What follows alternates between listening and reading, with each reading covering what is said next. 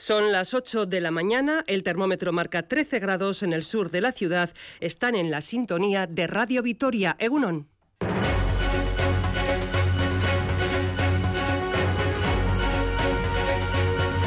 Radio Vitoria Gao. Con Gema Espinosa. Esta semana se celebra la reunión más importante de la OTAN en los últimos 10 años, con el telón de fondo de la guerra de Ucrania, que va a motivar un rearmamiento militar sin precedentes. De esta cumbre surgirá el concepto Madrid, así se llamará la lista de objetivos de la OTAN para la próxima década. Y es que en Madrid se esperan delegaciones de 44 países del mundo y un inmenso operativo policial, un despliegue que va a hacer muy difícil desplazarse por la capital española. Los controles de seguridad llegan incluso a las carreteras vascas, ya se perciben en la Muga con Iparralde. Una cumbre que genera un gran debate político incluso dentro del gobierno. Hoy Pedro Sánchez en una entrevista en La Vanguardia dice y pide a la izquierda que reflexione sobre la subida del gasto militar, una idea que no convence a sus socios de Unidas Podemos. En esta cumbre se podría abordar también la situación en Ceuta y Melilla. Según fuentes, las fuentes que han podido acceder a la hoja de ruta para la próxima década, las ciudades de Ceuta y Melilla pasarían a estar protegidas también por la OTAN. Todo esto mientras resuena la tragedia del fin de semana en Melilla, el intento de entrada más mortal de la historia. Marruecos trata de enterrar cuanto antes a los migrantes que mató el viernes Javier Moncada. En las calles de todo el estado también en las de Euskadi se han sucedido las protestas. Esta tarde en Vitoria habrá una concentración, ayer fue en Donostia y Bilbao. Cualquier mandatario que tenga en su frontera treinta y pico muertos eh, debe reaccionar, por lo menos solicitando una investigación. Las concentraciones en Gasteiz serán hoy y esta mañana esperamos la respuesta de la consejera de Salud a la manifestación que ayer pidió su dimisión en Bilbao. Miles de profesionales de Osaquidecha denunciaron la situación en la que se encuentra el Servicio Vasco de Salud y en especial la atención primaria. Detrás de las declaraciones de la consejera se ve una intención que es la de recortar servicios en toda Osaquidecha y la de dejar que se deshaga la atención primaria que tenemos hoy en día. Hay que invertir más en sanidad pública, hay que dignificar las condiciones laborales de la plantilla. Queremos lanzar un llamamiento a toda la ciudadanía para parar las políticas que están beneficiando a la sanidad privada y que están debilitando nuestra sanidad pública. Y en Vitoria, desde hoy y hasta principios de septiembre, la intersección de la calle Florida con José Lejarreta va a permanecer cortada. Serán más o menos dos meses de obras para conectar el ramal de Salburúa con el resto de la red del tranvía en la calle Florida, el ramal que permitirá conectar los barrios de Santa Lucía y Salburúa con el centro. Esta nueva línea comenzará su fase de pruebas a finales de año. Iñaki Arrola, consejero de Transportes. Todas estas actuaciones permitirán concluir la obra civil, si todo va conforme a lo previsto, en el mes de diciembre. Y a la vuelta de Navidades, Euskotren comenzará a realizar pruebas con las unidades de tranvía con el objetivo de que la nueva infraestructura pueda entrar en servicio en la próxima primavera. Además, a partir de mañana, también en Vitoria, el ayuntamiento va a cortar al tráfico el cruce entre las calles Olaguibel y Estatuto de Guernica. Va a permanecer cortada hasta el miércoles por los trabajos de reparación en la red de saneamiento y asfaltado de la zona enmarcadas en las obras de la Plaza de la Memoria. Obras que van a afectar también a las calles Mateo Moraza o Portal del Rey, por ejemplo. Y atropello ayer de un ciclista en el municipio de Legutio. El conductor, el autor del atropello, tenía caducados el permiso de conducir y la ITV del vehículo vencida. Gracias a la colaboración Ciudadana se pudo localizar al autor del atropello, que fue encontrado en Amurrio. Dio positivo en alcohol, anfetaminas, metanfetaminas y opiáceos. Y en Hermua, desde hoy comienza a recordarse a Miguel Ángel Blanco cuando se van a cumplir 25 años de su secuestro y asesinato a manos de ETA. Esta mañana el vicelendacari Josué Coreca, la consejera de Justicia Beatriz Artolazábal y el alcalde de Hermua, Juan Carlos Abascal, van a presentar las dos exposiciones organizadas por el gobierno vasco con motivo de los actos de recuerdo, conmemoración y homenaje a Miguel Ángel Blanco. Y en vísperas del Día del Orgullo LGTB, el Consejo de Ministros, que esta semana se adelanta a hoy lunes por la cumbre de la OTAN, va a aprobar esta mañana la conocida como Ley Trans. Una ley que va a permitir el cambio de sexo en el registro sin informes médicos ni psicológicos, con lo que esa futura norma comenzará de esa manera su trámite parlamentario. Pues a punto de dar las 8 y 5 minutos de la mañana, vamos a ofrecerles también la información del tiempo, como siempre Euskalmet, y en esta ocasión saludamos a Mayalen Iza Egunon. Egunon, hoy no esperamos muchos cambios. Las nubes seguirán siendo abundantes y por la mañana se puede escapar alguna gota. Durante la tarde se mantendrá sin lluvias y a medida que avancen las horas se irán abriendo algunos claros, aunque seguirá soplando el viento del norte y las temperaturas no variarán mucho. Hoy también las máximas se quedarán por debajo de los 20 grados, rondando los 17-18 grados. De modo que hoy continuamos con ambiente fresco y gris, especialmente por la mañana. Bueno, pues unos 17-18 grados de máxima. Ahora mismo en el sur de Gasteiz tenemos 13, así que poquito más van a subir las temperaturas. Pero vamos a ver cómo que marcan los termómetros en otros puntos del territorio y cómo está el tráfico. Nerea García Unón. Egunon, en estos momentos los termómetros marcan 13 grados en La Guardia, 12 en Alegría, 11 en la Puebla de Arganzón, en Campezo, en Ibarra, Aramayo y en Laudio y 10 grados en Salinas Dañana.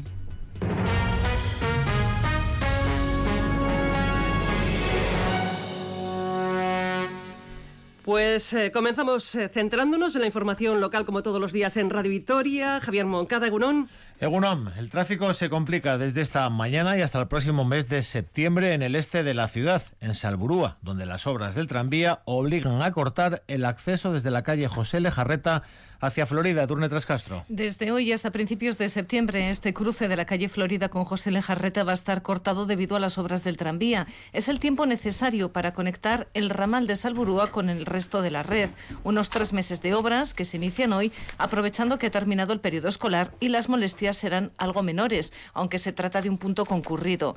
Las obras avanzan también en otros puntos de la ciudad y es que el objetivo es que el metro ligero esté operativo en primavera. Gorka Hurtaran, alcalde de Gasteiz. Que prácticamente 30.000 vecinos y vecinas de Santa Lucía y Salburúa puedan contar en los próximos meses con un transporte público de alta capacidad, totalmente accesible, muy eficiente en los tiempos y libre de emisiones de CO2. La construcción de la plataforma tranviaria y el montaje de las vías está muy avanzado, aunque quedan tramos en Salburúa, en la calle Iliada, el paseo del aeródromo y la avenida 8 de marzo. También se va a buen ritmo colocando las paradas. Se trata de la construcción de un nuevo trazado con dos kilómetros y medio. El tráfico en la ciudad, que mañana se complicará todavía un poco más con el corte de varias calles en el centro y en el casco medieval, el motivo, las obras de la Plaza de la Memoria. A partir de mañana deben estar atentos si van a atravesar el centro y el casco medieval en coche, y es que las obras de reparación de la red de saneamiento y asfaltado ligadas a las obras de la Plaza de la Memoria hacen que haya bastantes cambios de tráfico. La buena noticia es que no, no van a perdurar mucho en el tiempo, ya que comenzarán mañana, martes, y terminarán el jueves 30 de junio. Cambios en el tráfico que afectarán a la circulación, a la carga y descarga y al acceso a los aparcamientos del entorno. Por ejemplo, en el tramo de Olaguibel habrá doble sentido de circulación y el acceso se restringe a las vecinas y vecinos. La calle Estatuto de Garnica se cerrará. Mateo Moraza quedará en fondo de saco con entrada y salida desde la Virgen Blanca y la calle Prado cambia su función con acceso acotado a las personas residentes. En Zapatería, Herrería y Diputación, la salida se realizará a través de la Virgen Blanca hacia Correría. Cambios en el tráfico que estarán señalizados a partir de mañana, aunque si pueden evitar el entorno de la Plaza de la Memoria, será mucho mejor. De las carreteras, además, el atropello este domingo en Legutio de un ciclista que tuvo que ser trasladado al hospital de Chagorrichu. El conductor que le arrolló dio positivo en alcohol y otras tres sustancias. Rafa Ortego. El conductor autor del atropello tenía caducados el permiso de conducir y la ITV del vehículo. Tras arrollar a un ciclista ayer domingo a la altura de Legutio, se dio la fuga. Poco después fue interceptado por la archancha y dio positivo en alcohol, anfetaminas, metanfetaminas y opáceos. El incidente sucedió en la N240 a la altura de Legutio. El ciclista atropellado tuvo que ser trasladado en ambulancia a un centro hospitalario, aquejado de múltiples contusiones y una posible rotura de clavícula. Gracias a la colaboración ciudadana se pudo dar con el autor del atropello, que fue localizado en Amurrio poco después de huir tras el incidente. 8 y 10 minutos. Doble concentración este lunes en Vitoria-Gasteiz. Enseguida hablamos de la que Ongi Etorri, refugiatuac, ha convocado esta tarde en la Plaza de la Virgen Blanca para denunciar la muerte de más de una treintena de inmigrantes que el viernes intentaron saltar la valla de Melilla, pero antes la concentración que este mediodía han convocado más de una quincena de asociaciones vecinales contra la decisión de Saquedecha de adelantar el cierre de 12 de los 14 centros de salud de la ciudad hasta mediados de septiembre. Las asociaciones de vecinos de Vitoria-Gasteiz denuncian recortes sistemáticos en Osakidecha que están haciendo que se pierda calidad en la atención y empeore la salud de todas las personas. El último recorte es el cierre de los centros de salud a las 5 de la tarde. Se cierran las puertas tres horas antes en todos los barrios de Gasteiz, salvo en Olarizu y Olaguibel. 12 de los 14 centros de salud han limitado su horario de atención y lo harán hasta mediados de septiembre. Esta es una de las razones que han motivado hoy una concentración a las 12 y cuarto frente al centro de salud de Olaguibel, a la que acudirán vecinos de más de una quincena de asociaciones de toda la ciudad. En una nota reflejan también el malestar por la desatención generalizada en el ámbito sociosanitario, especialmente, dicen, de las personas mayores de 65 años y con dependencia. La lista de recortes continúa y es que se han eliminado los centros de salud mental en tres zonas de la ciudad, a lo que se suma la desaparición del PAC de San Martín y, como saben, el cierre de las urgencias del Hospital de Santiago.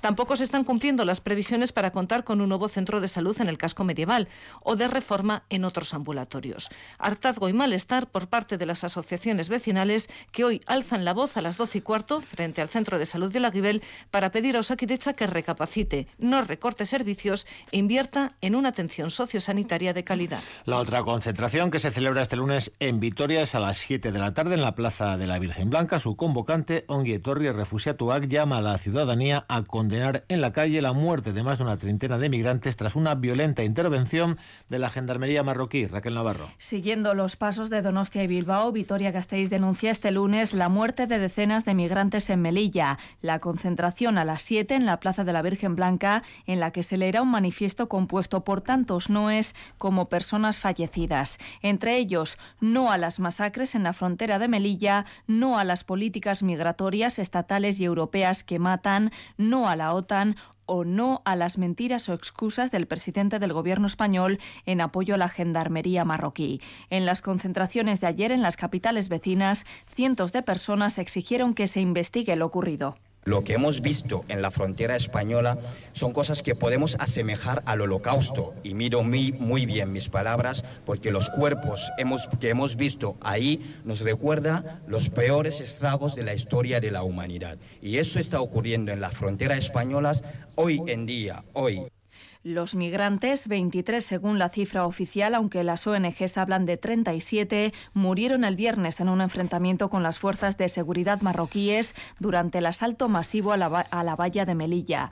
Además de los muertos, hay decenas de heridos. Las ONGs defensoras de los derechos humanos denuncian que las víctimas agonizaron durante horas bajo la mirada de quienes debían socorrerles. Marruecos prepara ya el entierro sin autopsia ni investigación, mientras el gobierno español apunta a las mafias como únicas responsables del asalto a la valla. Noticias de una ciudad en la que si ahora mismo se celebrarán las elecciones municipales del próximo año, PNV y H. Bildu empatarían a siete concejales, aunque la formación Gelchale ganaría en porcentaje de votos. Es el principal titular de la encuesta que ha realizado el medio digital Crónica Vasca y que prácticamente coincide con los resultados del ITV Focus de hace casi un mes. Rafa Ortego. Según esta encuesta, el PNV ganaría las elecciones con un 25,5% de los votos. Al igual que esta formación, EH Bildu y Partido Socialista subirían en porcentaje de votos. EH Bildu conseguiría un concejal más y empataría con el PNV en número de representantes. Partido Popular y el Carrequín Podemos bajarían en votos. Vox seguiría sin representación en el Ayuntamiento Gastistarra. El PNV aumentaría en casi dos puntos sus votantes, pasando de un 23,6% a un 25,5%. Sin embargo, el crecimiento de H. Bildu pondría incluso en riesgo su victoria en las urnas. De hecho, la formación Aberchale lograría un concejal más, empatando con los gelchales. El partido de Rocío Vitero pasaría a ser la segunda fuerza política por encima del Partido Socialista, pese a que los socialistas subirían en un punto su intención de voto, alcanzando el 22,3%. El Partido Popular perdería votantes, pero mantendría sus cinco concejales actuales. Por su parte, el Carrequín Podemos lograría dos concejales con una pérdida del 3% en intención de voto. En cuanto a Vox, alcanzaría el 3,9% del número de votos, lejos del 5% necesario para obtener representación en la Cámara Municipal. Ciudadanos acapararía tan solo el 1% de los votos. Estos resultados son prácticamente idénticos a la última encuesta de ITV Focus. En ella también se recogía la victoria del PNV en las elecciones municipales y el empate con EH Bildu en número de concejales, un total de siete. Esta mañana Además, Vitoria se va a sumar a la iniciativa que mediante una tarjeta virtual permite usar los polideportivos de todas las localidades vascas adheridas a ese proyecto, y son unas cuantas, con el abono de las instalaciones deportivas municipales. Hasta ahora solo podíamos disfrutar de las instalaciones deportivas de la localidad donde estamos abonados. Con esta tarjeta las opciones se amplían. Es una especie de abono único con el que podremos hacer deporte en 125 instalaciones deportivas de todo Euskadi, incluyendo polideportivos, frontones y piscinas. En Álava ya va a funcionar en Laudio y Amurrio, pero puede resultar muy interesante para aquellas personas que estudian o trabajan fuera de su localidad. Con esta chartela van a poder hacer deporte en Bilbao, Leyoa, Arrasate, Vergara, Zumaya o Lekeitio, entre otros. La lista de municipios adheridos se puede consultar en la web quirolchartela.eus, donde aportan más información. Mediante este servicio, cualquier persona que disponga de un abono a las instalaciones deportivas municipales de su localidad puede acceder sin incremento de coste a las de muchas otras poblaciones repartidas por todo Euskadi. La aplicación online de Quirol Chartela Moviment permite además obtener información detallada de las instalaciones, horarios y servicios deportivos ofertados por cada uno de los municipios adscritos al programa. Obtenerla es muy sencillo. La tarjeta es virtual, se instala en el móvil a través de una aplicación y es gratis para todos los usuarios. 8 y 16 minutos en marcha la segunda edición de la Semana Transboyo Marica de Vitoria-Gasteiz con charlas, exposiciones y documentales, pero sobre todo con la denuncia de los comportamientos homófobos que todavía mantienen muchas personas. Estamos además en vísperas del Día del Orgullo LGTBI. Eric Salazar. Así es, comienza la semana que dará paso a las actividades del orgullo LGTBI y en Vitoria-Gasteiz las asociaciones Orbain y Lumagorri tienen preparadas diferentes actividades. El objetivo de las mismas, denunciar la homofobia y transfobia que reina en muchos aspectos de la sociedad. La primera parada será mañana mismo, Día Internacional del Orgullo LGTBI. Como viene siendo habitual, los miembros del colectivo tomarán las calles de la capital alavesa para reivindicar sus derechos. No será la única actividad, ya que el miércoles se podrá visualizar el documental Queercore How to Punk a Revolution a las 7 de la tarde. El jueves habrá una charla sobre el movimiento punk también a las 7 de la tarde. Para finalizar, el viernes se podrá ver la exposición de arte electrónico Tron Race, en este caso a las 8. Los organizadores animan a los vitorianos a asistir a las actividades que se celebrarán durante esta semana. Iker Zubía, presidente de Orbain. Durante toda la semana tendremos eh, actividades, animamos a la gente además a que se acerque y que se acerque además con esa intención, ¿no? De conocer, de visibilizar y de aprender, ¿no? Las actividades se celebrarán todas en la sede de Orbain, cita en la calle Navarro Villoslada, número 8 de la capital Vitoria-Gasteiz. En marcha prácticamente también los Udalecus y colonias de verano en Araba, con más de 5.000 plazas en la oferta que hacen la Diputación, las distintas localidades del territorio y las entidades privadas Caitín Allende. La Diputación va a ofertar este año 2.313 plazas, 1.808 para el programa Udalecuac y 498 para Gaste Vidayac. El doble que el año pasado. En el caso del Ayuntamiento de Gasteiz, la oferta también es bastante amplia. El programa Udan Gozatu cuenta con 2.414 plazas, 617 más que el año pasado. Ana Rosa López de Uralde es directora foral de Deportes y del Instituto Foral de la Juventud. Desde actividades acuáticas como remo, piragua, optimis, eh, playa, excursiones a la playa. Luego tenemos también excursiones a la montaña con senderismo, eh, tirolinas, escalada, rappel. Hay algunas que incluyen también golf e hípica. En Araba contamos con Barría, Espejo y Zuaza. Y si a las mencionadas le sumamos las que muchos municipios ofertan y también las que ponen en marcha la iniciativa privada, superamos con creces las 5.000 plazas en nuestro territorio. Además de Udalecus, también ofertan Gaste Vidayac. 23 destinos diferentes, 23 viajes distintos, eh, Pontevedra, Lugo, Andalucía, Zamora, La Rioja, Navarra, Valencia, Cantabria, Cáceres, Zarauz, Isla de Zuaza, Barría, Ondarribia, Albacete, Toledo, Huesca. Rock es otra de las ofertas que promueven las actitudes musicales para jóvenes de 14 a 17 años que tendrán lugar en la Catedral de Santa María. Más de 5.000 plazas en Udalecus y colonias este verano en Araba, más de un centenar de actividades las que ha organizado el Centro de Estudios Ambientales de Vitoria-Gasteiz en esta época estival. El plazo de inscripción se abre hoy mismo. Sí, las diferentes instalaciones del Centro de Estudios Ambientales acogerán una docena de cursos y talleres formativos. Por su parte, en Salburúa se podrán conocer los secretos de la ilustración científica. Y más actividades, el Jardín Botánico de Olarizu ofrecerá cursos para aprender a tejer cestas, utilizar plantas y hortalizas para teñir textiles o revelar películas. Asimismo, se han organizado 10 recorridos naturalísticos para conocer la memoria del humedal de Salburúa, el Camino de Santiago a través de los bosques o los frutos rojos del Jardín Botánico. También diferentes exposiciones en Ataria. El programa lo completan la decimoséptima vuelta al Anillo Verde en bicicleta, a celebrar el 17 de julio, o la decimoctava vuelta al Anillo Verde a pie, a celebrar el 18 de septiembre. Unas actividades que buscan ofrecer a la ciudadanía vitoriana un mayor contacto con la naturaleza y disfrutar de la biodiversidad de la ciudad. Las inscripciones ya están abiertas a partir de hoy y podrán realizarse a través de la web municipal Ataria 010 Centros Cívicos y Polideportivos. 8 y 20 minutos, 13 grados en el sur de Vitoria-Gasteiz. Radio Vitoria. En Araba Gaur, Deportes.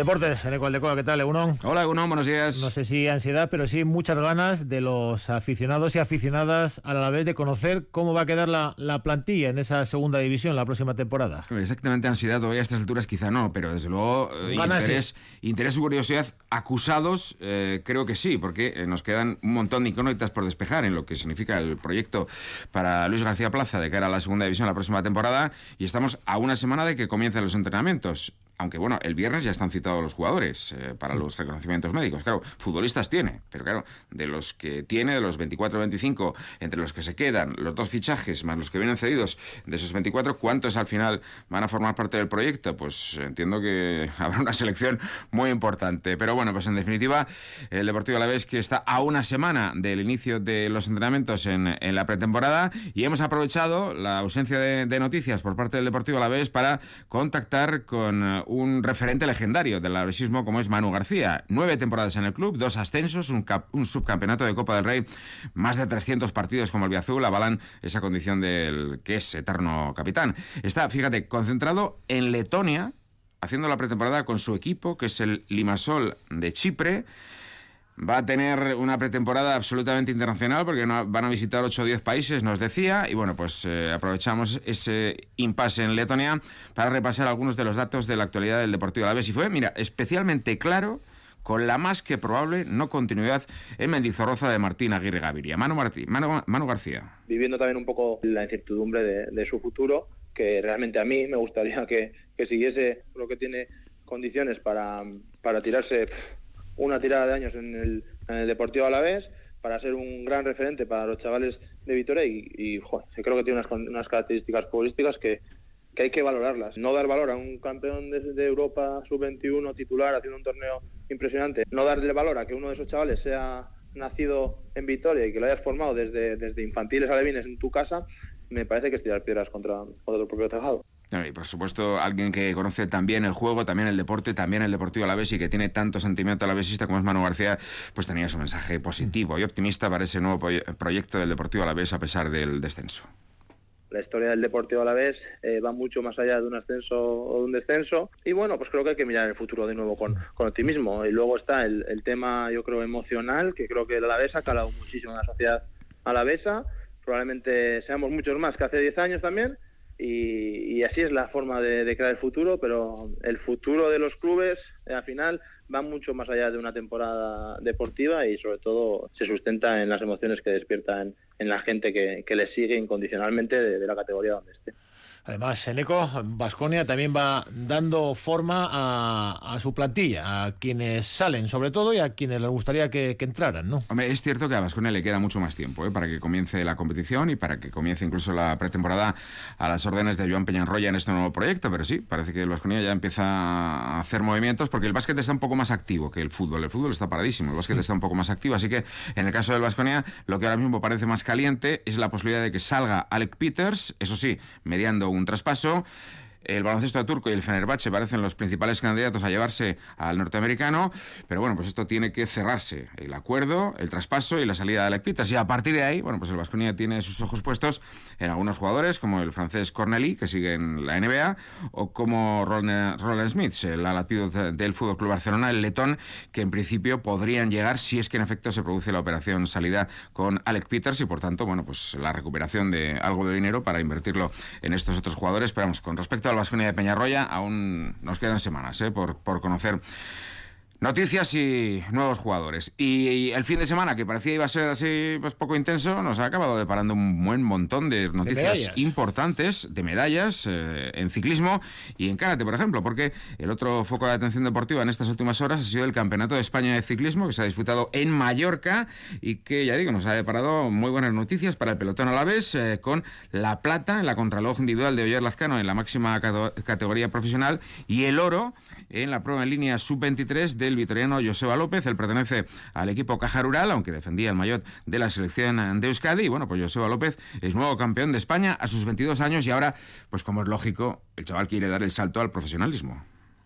El oro conseguido ayer ya es una carrera importante que te, te da el como el primer paso para pasar a profesionales, pero aún así todavía toca seguir trabajando. Que es mi manera de correr, al final me gusta buscarlo de lejos porque sé que igual la cara al final me cuesta un poco más y ha sido cambiar la mentalidad, correr más agresivo, correr al final como era como corrían tanto en cadetes y en juveniles y parece que me está yendo bien. El próximo fin de estreno maillot en, en Murguía, a ver si se nos da bien. En Murguía estrenará el maillot de campeón de España Joseba en el Gran Premio a Nuestra Señora de Oro, que celebra su 37 edición, que no es eh, poca cosa.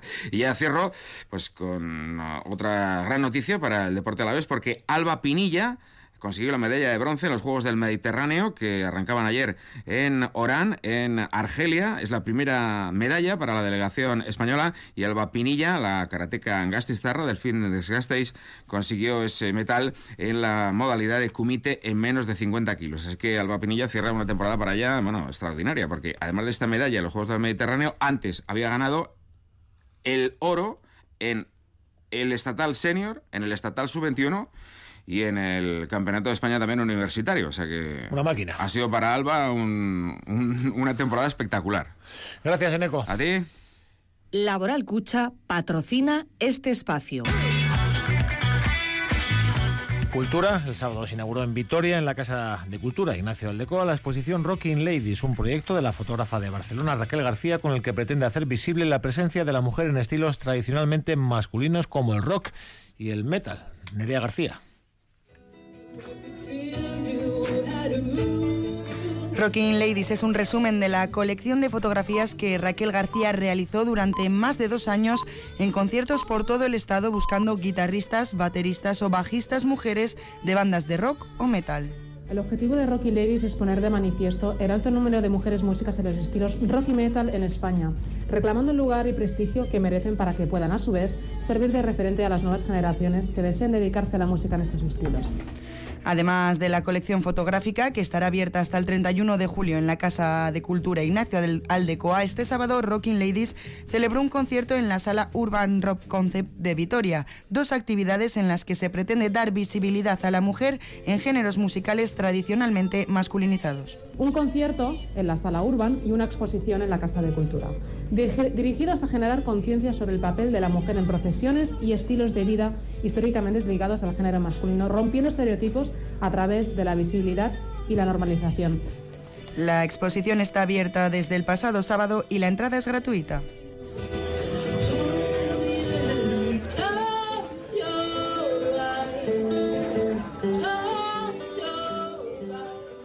Trabajar en equipo por Laboral Cucha y su equipo de ciclismo femenino. Si divides el esfuerzo, el objetivo es más fácil. Infórmate de las opciones de pago de tus seguros en Laboral Cucha y en seguros.laboralcucha.com. Laboral Cucha, la banca cooperativa. Hay otra forma.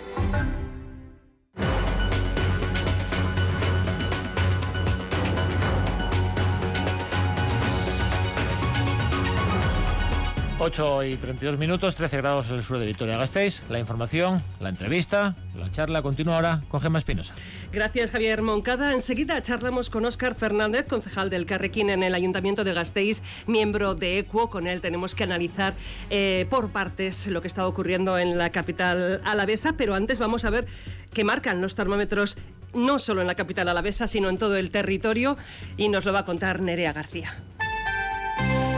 Eroski te desea un buen día y te ofrece esta información. Eroski contigo. Hoy no esperamos cambios, las nubes serán abundantes y durante la primera mitad del día podría caer alguna gota. La tarde se mantendrá sin precipitaciones y a medida que avancen las horas se abrirán algunos claros. Hoy las máximas en Gasteiz se mantendrán en los 17-18 grados. Repesamos también los termómetros en varios puntos del territorio a la vez. Tenemos 14 grados en Laudio, 13 en La Guardia, 12 en Alegría en la Puebla de Arganzón y en Campezo y 11 grados en Salinas Dañana. En cuanto al tráfico, normalidad para circular en la red viaria según nos informan desde el Departamento de Seguridad del Gobierno Vasco. Suma ahorro en Eroski. Hasta el 29 de junio en tu hipermercado Eroski, la freidora de aire Joca de 3,8 litros en oferta por 59 euros con 90. Y además, si eres socio, te sale solo a 54 euros con 90. Suma ahorro en Eroski. Eroski contigo.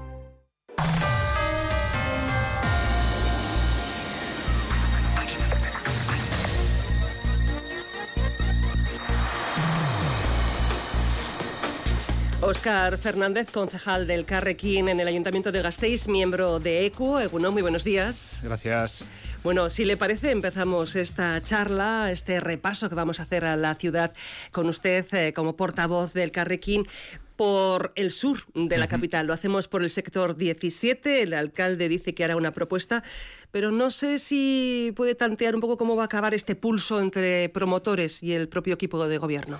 Sí, pues es muy interesante porque a nosotros nos ha sorprendido todo lo que ha ocurrido. ¿no? Por poner un poco de, contexto, no me quiero alargar mucho, pero por poner un poco de contexto para que la, gente que nos escuche lo tenga claro, eh, ahora mismo tenemos un plan general de ordenación urbana que es cómo definimos la ciudad, dónde se puede construir, dónde no, dónde poner los parques es donde poner los hospitales, un poco así lo estoy simplificando, pero es lo más importante que tenemos en la política municipal o de lo más importante en las decisiones de la política municipal. Pues lo tenemos desfasado, lo tenemos desde hace ya 20 años con un urbanismo que no se ajusta a los objetivos ni climáticos ni sociales de, ahora, es decir, era un urbanismo que, o es un urbanismo porque todavía está vigente, que lo que pretende es consumir más suelo, entre otros ese sector 17 para construir viviendas que ni siquiera se ajustan a los criterios de, de viviendas sociales, también hay que decirlo, y también abandonar proyectos como la Ronda Sur, que seguramente luego me preguntes. Pero es que, claro, eh, yo, eh, nosotras eh, hace un año llegamos a un acuerdo desde el Carrequín con el equipo de gobierno para un documento que se llamaba el documento de, criterios y objetivos para avanzar hacia un plan general de acción urbana, hacia una ciudad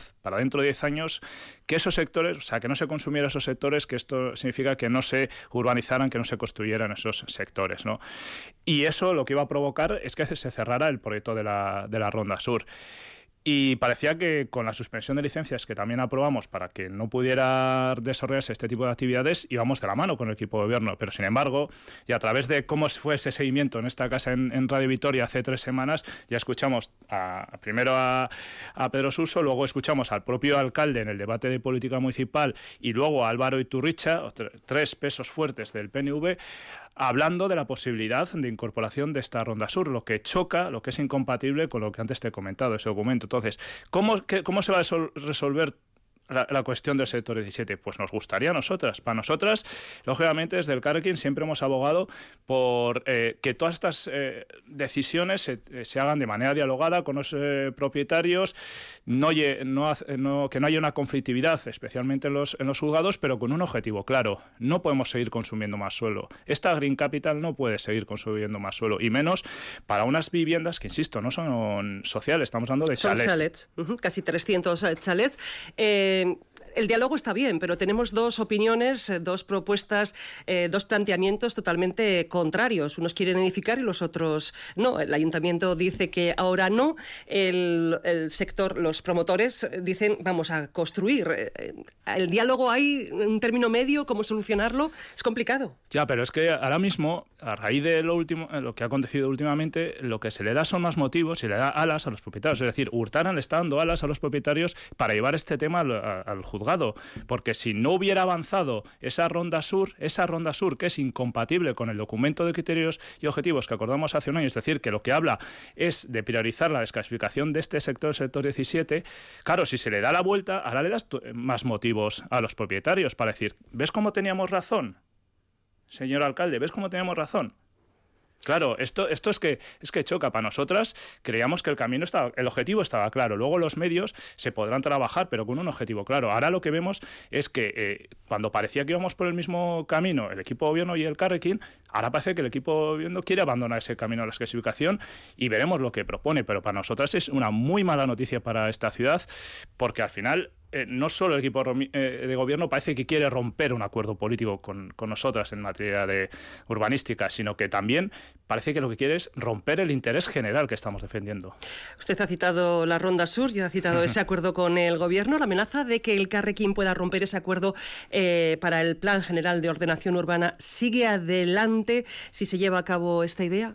Primero lo que hay que decir es que, para aclarar, nosotras no rompemos ningún acuerdo porque cuando si nosotras llegamos a un acuerdo y nosotras desde el Carrequín somos las que defendemos que ese acuerdo está vigente, es decir, que se tiene que desclasificar, que el objetivo que llegamos con el equipo de gobierno es desclasificar, si alguien cambia su parecer y su punto de vista, no es el Carrequín quien rompe el acuerdo, es el equipo de gobierno quien rompe el acuerdo. En segundo lugar, más concretamente a lo que te ha referido en la pregunta, nosotros estamos haciendo una, valoración, seguramente esta semana o la semana que viene eh, ya mostraremos, ¿no? porque estamos haciendo una reflexión profunda, se cumple un año de este acuerdo, no solo este tema, otras cuestiones también estamos analizando de dicho acuerdo urbanístico, pero yo creo que hoy lo que sí que te puedo decir es que la Ronda Sur, un proyecto como la Ronda Sur, es incompatible con ese documento de criterios objetivos. Y eso es un hecho claro. Le hemos dado la oportunidad al alcalde preguntándole directamente en el debate de política municipal, que es el debate del Estado de Ciudad, para que la gente lo, lo sepa. No nos respondió. Llevamos esta cuestión como una moción al Pleno de defender este documento. El equipo de gobierno no respondió desde el punto de vista urbanístico. Llevamos este tema a comisión, a la propia concejala de Gala, la señora Oregui. ¿Va a desclasificar o no va a desclasificar? ¿Sigue vigente? No nos respondió. Han tocado todas las puertas, no hay respuesta. Entonces nosotras tendremos que valorar, insisto, esta semana haremos una valoración más extensiva, pero sí que hoy queremos dejar claro lo que le hemos dicho. La Ronda Sur, ese proyecto Ronda Sur o circunvalación o como quieran llamarlo, es incompatible con el, documento de criterios objetivos, es incompatible con ese urbanismo más compacto, sino seguiría ese urbanismo depredador que tanto daño está haciendo a nuestra ciudad. que tendría que aprobarse ese plan general de ordenación urbana. El ayuntamiento bueno, en principio va a trabajar en un proyecto, en un estudio de alternativas de movilidad por toda la zona sur. No sé si las medidas quirúrgicas que se han hecho hasta ahora en la zona sur de la ciudad son suficientes? No, pero eh, aquí hay, eh, desde el punto de vista de movilidad, antes se habló un poco de ese proyecto Ronda Sur desde el punto de vista urbanístico, tanto las operaciones quirúrgicas como la Ronda Sur, en criterios de movilidad y en criterios ambientales, pues choca contra todos los criterios. Antes he hablado del tema urbanístico, pero en criterios de movilidad es que es un sinsentido. Y me refiero, por ejemplo, aquí en la zona sur de, de Vitoria-Gasteiz, creo que fue hace dos años, hubo, se incorporó un nuevo carril en la calle Turrichos, el famoso desdoblamiento, ¿no? con esa oposición ecologista, vecinal en la zona. Nosotras en aquel momento lo que también advertíamos es que se iba a incrementar el tráfico en la zona, el tráfico del vehículo privado, del coche. ¿Qué ha ocurrido? que dos años después se ha demostrado que ha aumentado un 17% en ese tramo, en ese sentido, en el sentido de donde se ha incorporado un nuevo carril, un 17% más de tráfico. ¿Qué quiero decir con esto? Que este tipo de medidas, incorporar más carriles de circulación o la famosa circunvalación o ronda sur, lo único que van a provocar es un efecto llamada a, seguir utilizando el vehículo. Esto es un, un, sinsentido desde el punto de vista de la movilidad sostenible. Es un, son medidas que son más del siglo pasado, porque si se aumenta el tráfico, claro, lo que va a provocar es más contaminación, tanto del aire como acústica y más molestias para los vecinos y Es decir, cuantas más posibilidades se le dé al vehículo, más uso va a haber de ello. Ahora mismo 131.000 vehículos pasan todas las semanas entre Esmaltaciones y Mendizorroza y por cierto que el 70% no tiene destino en esa zona, sino que mm, va de paso, aprovechando que es mm, bueno, una zona fluida, vamos a decir, en otro eh, en algunos puntos. Mm, dejamos, si le parece, el sur, aunque bueno, tenemos también el BEI que mm, ha tenido sus, sus críticas en sus primeros meses de, funcionamiento. ¿Las cree, las considera justificadas? Nosotros lo que más hemos eh, criticado, más allá de la implementación de un medio de transporte que, lógicamente es nuevo, es innovador y que en, el inicio siempre va, va a tener una serie de de, perjuicios, vamos a decir. ¿no? Sobre todo en las obras. Eso, sobre todo en las obras, sí es la implementación. ¿Y por qué me refiero a la implementación? Porque nosotras siempre hemos dicho que el gobierno de Hurtaran, un medio de transporte tan interesante como el BEI, que es innovador, que se ajusta a los criterios de movilidad eléctrica ¿no? que necesita esta, esta ciudad, eh, el método de implementación no ha sido el adecuado. Ha estado siempre marcado por la improvisación, de manera un poco chapucera y por una cuestión que para nosotras era clave, como creo que ya la audiencia sabe, si no se lo recuerdo, era necesario la construcción de unas nuevas cocheras de Tuvisa para implementación, para la carga nocturna, vamos a decir, de, del BEI. Nosotras desde el inicio del proyecto advertimos al propio alcalde de la necesidad de que tanto la implementación, es decir, que circule el BEI con las obras, como la construcción de las nuevas cocheras fueran en un mismo paquete, fueran acompasadas. Sin embargo, como se ha demostrado, esto no fue así. La construcción de las nuevas cocheras salió más tarde, lo que ha provocado retrasos y lo que ha provocado es que en estos momentos, después de varios meses que está en funcionamiento el BEI, los autobuses estén de mala manera en las actuales cocheras de Tuvisa, que están obsoletas y que ya no tienen capacidad para albergar más autobuses, y las nuevas tengamos que esperar por lo menos hasta el 31 de julio. Ya veremos que si, no se atrasan Seis más retrasos. Por tanto, circula bien. El problema está en su destino y en su carga, a un precio que, por cierto, cada vez nos está saliendo más más alto eléctricamente. Vamos del sur al norte, Zaramaga, porque eh, si el dinero llega de Europa, se plantea la rehabilitación integral de todo de uno de esos barrios de oro, Zaramaga, al menos así lo anunciaba el equipo de gobierno.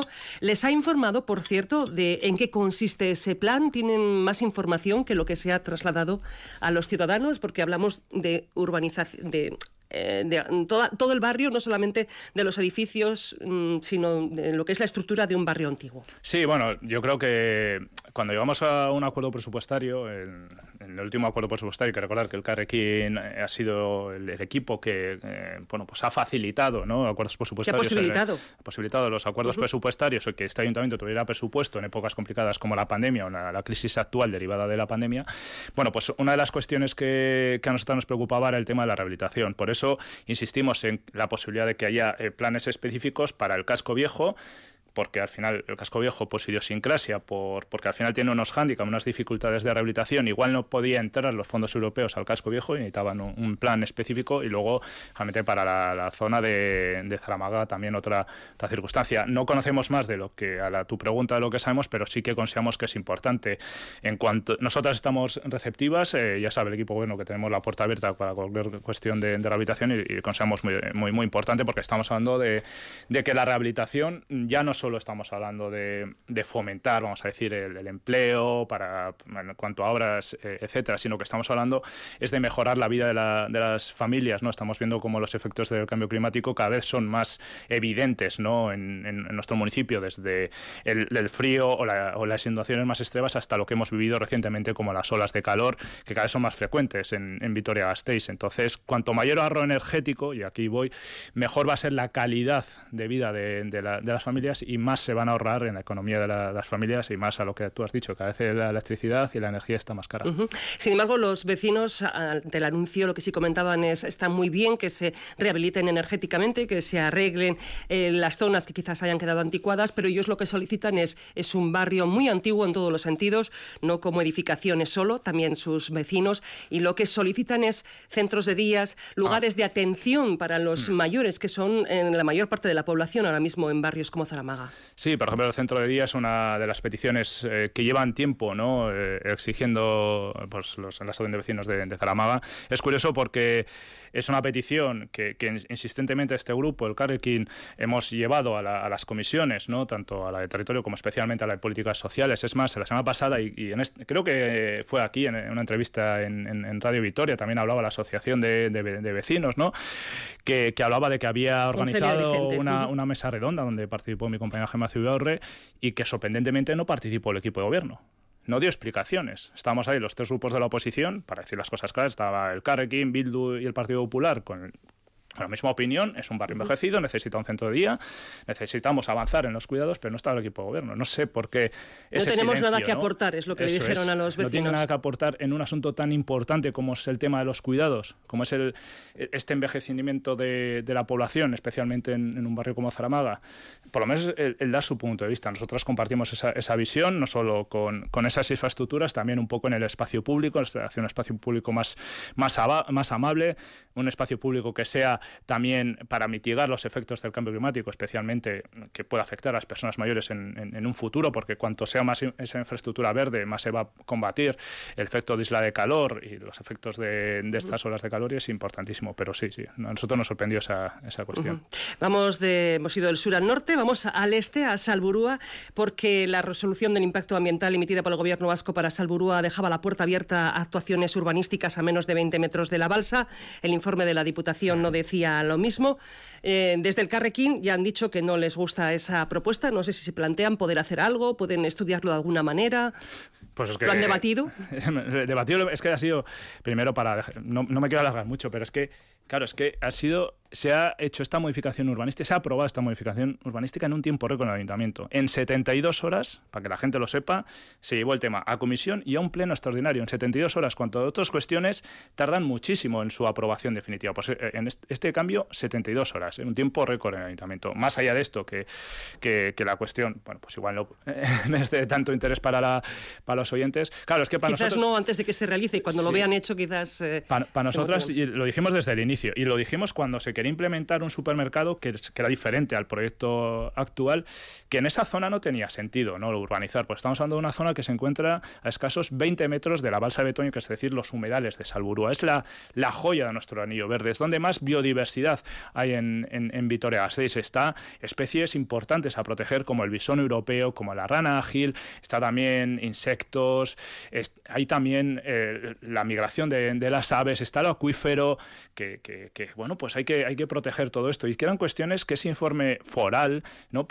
Ponía en valor ¿no? y decía, ojo a este tipo de proyectos. Bueno, este proyecto no, a urbanizar en esta, en esta parcela los daños irreversibles que puede haber.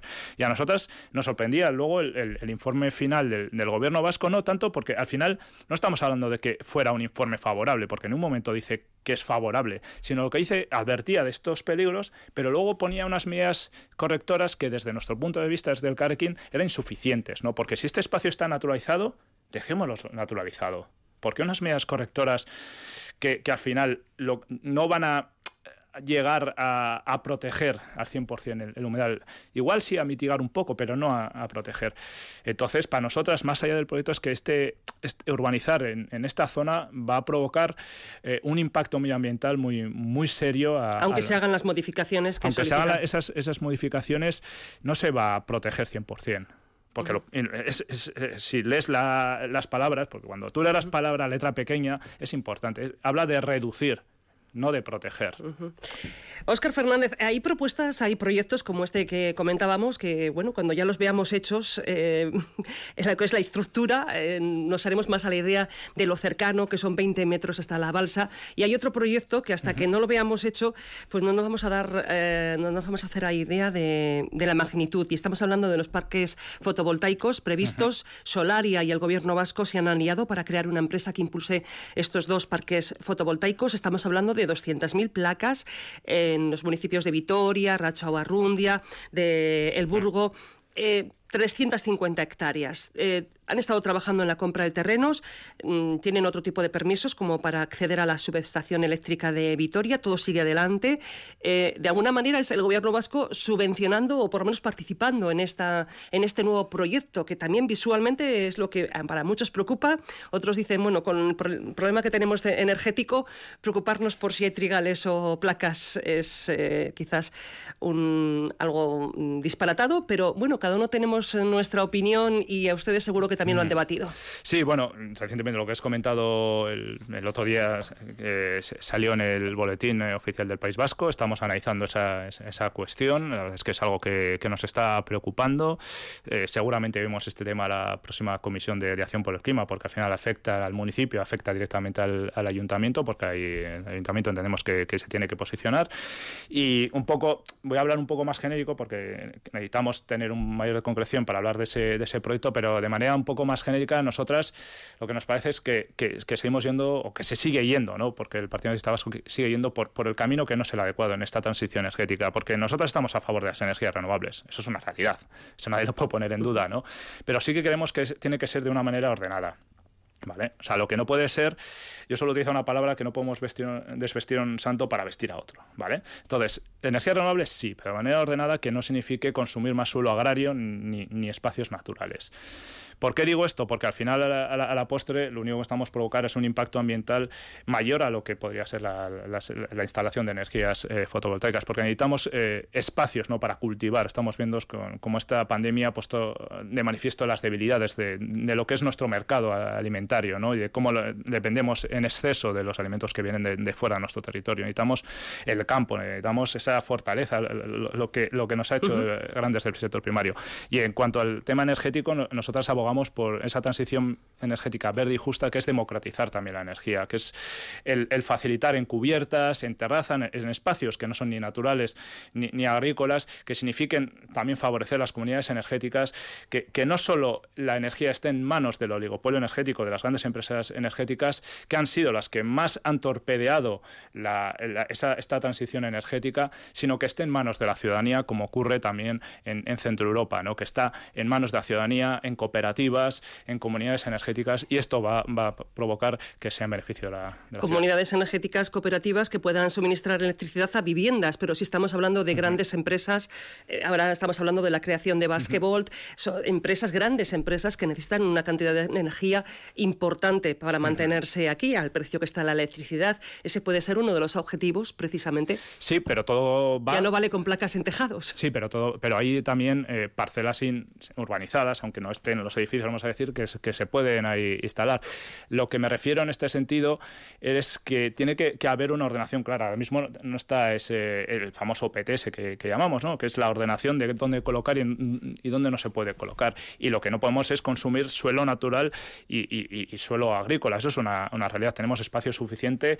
Tenemos un municipio que, hay estudios que habla de la fortaleza de, la energía fotovoltaica y hay otros sistemas también energéticos y, que, eh, insisto, ¿no? Se puede fundamentar, el, tema industrial puede estar sustentado ¿no? por otras fórmulas energéticas que no sea el consumo de espacio agrícola, ¿no? Entonces, vayamos por el buen camino, vayamos por un camino adecuado, vayamos por un camino que sea eh, ordenado, que sea democrático y que vaya en, pro de esa transición energética verde y justa. Antes de terminar, me gustaría preguntarle por el edificio de Goya, esa reforma que no va a contar con los proyectos de los arquitectos alaveses. ¿Quién se va a encargar de la remodelación de este edificio? Bueno, sí, eso lo, escuché la, semana pasada, a mí particularmente me apena. Yo pensaba que sí que se había contado con el Colegio de Arquitectura, es lo que había pensado yo. Es más, en un primer momento, esto no sé si trascendido los de comunicación, si no lo comento yo, pero en un momento esta licitación se iba a sacar por 25.000 euros, al final se sacó por 70.000 euros, es decir, se amplió la cuantía económica porque se percibía, o por lo menos de lo que nos había llegado, que se necesitaba más dinero para hacer ese proyecto más de obra, ¿no? es decir, que es el realizar los planos, lo estoy simplificando bastante, para albergar una oficina de, turismo verde, para albergar ese sitio de alquiler de bicicletas y para albergar esa, esa aula de ecología urbana que queríamos, que llegamos a un acuerdo con el grupo de gobierno, que fue iniciativa del Carequín. Todas estas circunstancias no, no, nos apenas porque pensamos que sí que había habido un un diálogo con el Colegio de, Arquitectos. Esperemos que esto no signifique que se quede desierto y si se queda desierto la licitación, insistiremos en, en, que haya una coordinación mucho mejor. Pero sí, sí, nos, ha sorprendido y desde nuestro punto de vista, pues, pues bueno, pues aquí, aunque no ha sido una decisión no se lo nuestra, comunicado, ¿no? Entiendo, por lo que dice. Nos, nos comunicaron un poco antes de mandar la, nota de prensa, pero lógicamente no, no, sabíamos. Aún así, insisto, desde nuestro punto de vista, pedir disculpas no, no, queda otra, aunque no haya sido directamente, pero para nosotras eh, entendíamos que se había producido una interlocución mucho más, más directa en este sentido. Eh, podemos decir que estamos a comienzos de julio, está acabando, si no ha acabado ya, el curso escolar ha acabado y el curso para el ayuntamiento, pues todavía le quedan unos cuantos días eh, de trabajo, pero está, está cerrando, digamos, un poco muchos de los proyectos que se tienen. Em, ¿Qué sensación ha dejado este curso? Bueno, yo creo que este curso, nosotras cuando entrábamos, siendo el grupo político que menos representantes teníamos, que teníamos tres concejalas, Sí que dijimos desde el inicio que íbamos a ser un partido útil, constructivo y decisivo. y yo creo que estamos siendo un partido útil, constructivo y decisivo. Porque como antes he comentado, hemos llegado a acuerdos presupuestarios en unos años muy complicados de, pandemia. Hemos permitido que este, no solo el ayuntamiento, que va en beneficio del municipio, haya tenido presupuestos ¿no? con estas diferentes abstenciones.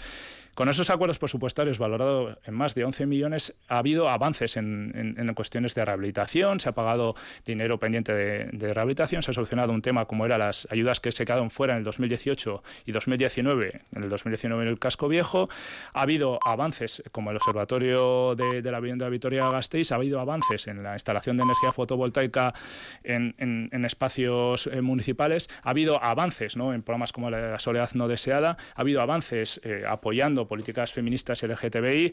En definitiva, hemos seguido avanzando ¿no? con, con un objetivo claro que teníamos desde el inicio, que construir una Vitoria-Gasteiz más social, más verde y más feminista, y es lo que hemos hecho, con mucho trabajo, tanto de mis compañeras como, como de mí.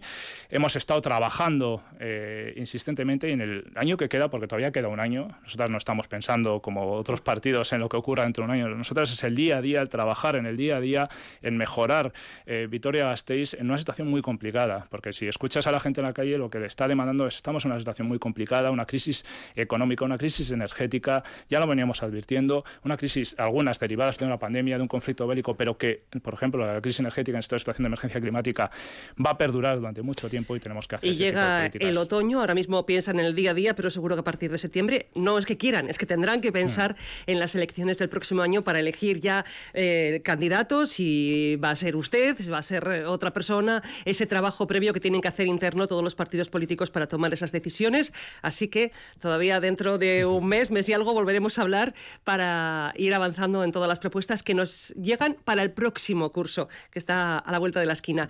Óscar Fernández, concejal del Carrequín en el Ayuntamiento de Gasteiz, miembro de ECUO, muchísimas gracias. a vosotras, un saludo.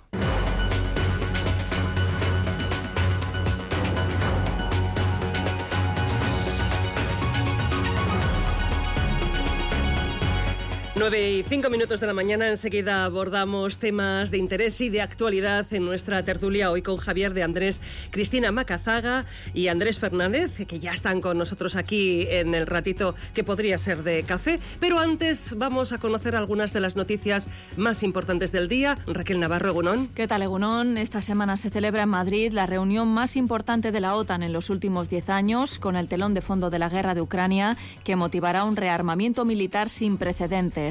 En la capital española se reúnen 44 delegaciones de países de todo el mundo con un amplísimo operativo policial. De hecho, los controles de seguridad se notan ya en la Muga con Iparralde. Una cumbre que genera un gran debate político, incluso dentro del gobierno. Hoy Pedro Sánchez, en una entrevista en el diario La Vanguardia, pide a la izquierda que reflexione sobre la subida del gasto militar, una idea que no convence a sus socios de Unidas Podemos. En esta cumbre se podría abordar también la situación en Ceuta y Melilla, según las fuentes a las que han podido acceder a la hoja de ruta será para la próxima década. Las ciudades de Ceuta y Melilla pasarían a estar protegidas por la OTAN. Todo esto, ya saben, mm, mientras todavía resuena la tragedia del fin de semana en Melilla, el intento de entrada más mortal de la historia. Marruecos trata ya de enterrar a los migrantes que mató el viernes. Esta tarde, Ongue Torre Refusiatuac convoca una concentración de protesta a las 7 de la tarde en la Plaza de la Virgen Blanca. Lo que hemos visto en la frontera española son cosas que podemos asemejar al holocausto. Y miro muy, muy bien mis palabras porque los cuerpos que hemos visto ahí nos recuerda los peores estragos de la historia de la humanidad. Y eso está ocurriendo en las fronteras españolas hoy en día, hoy. Concentración a las 7 en la Plaza de la Virgen Blanca de Vitoria-Gasteiz y no nos movemos de Gasteiz porque desde hoy ya hasta principios de septiembre la intersección de la calle Florida con José Lejarreta va a permanecer cortada. Serán al menos dos meses de obras para conectar el ramal de Salburúa con el resto de la red del tranvía en la calle Florida, el ramal que permitirá conectar los barrios de Santa Lucía y Salburúa con el centro.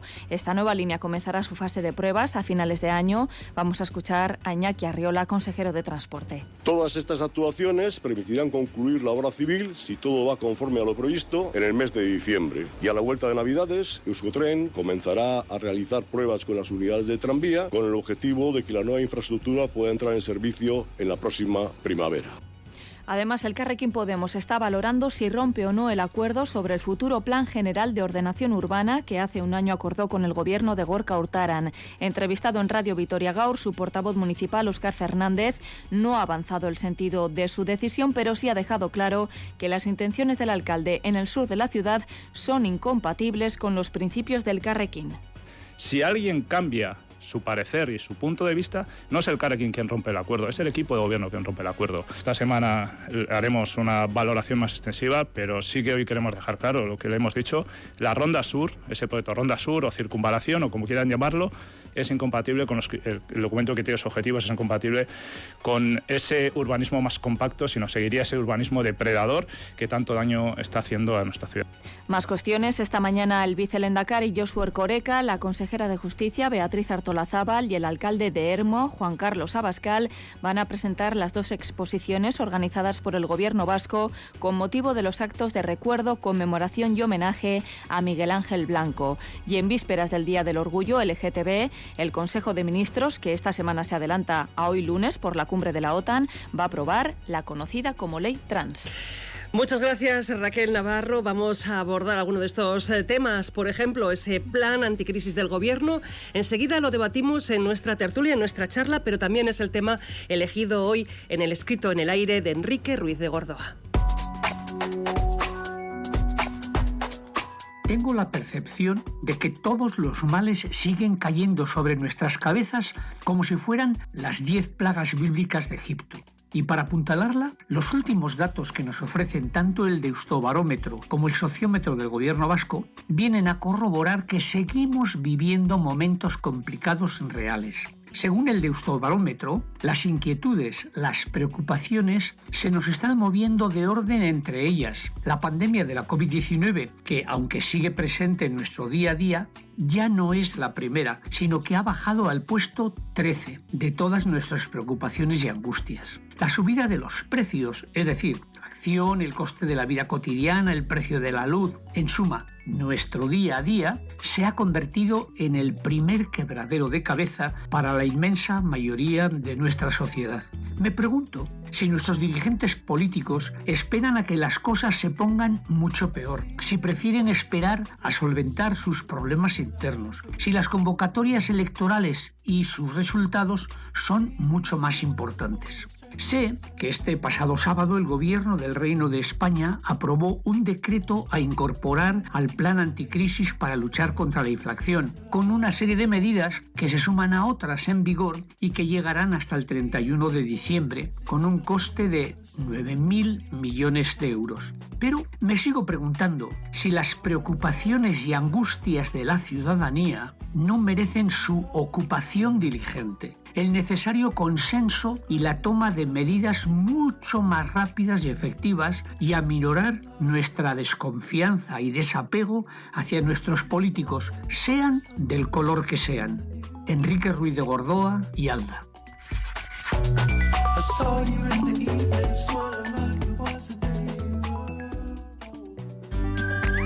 Damos paso a la tertulia poniéndonos en modo sostenible con las cápsulas compostables de Cafés Baquet. you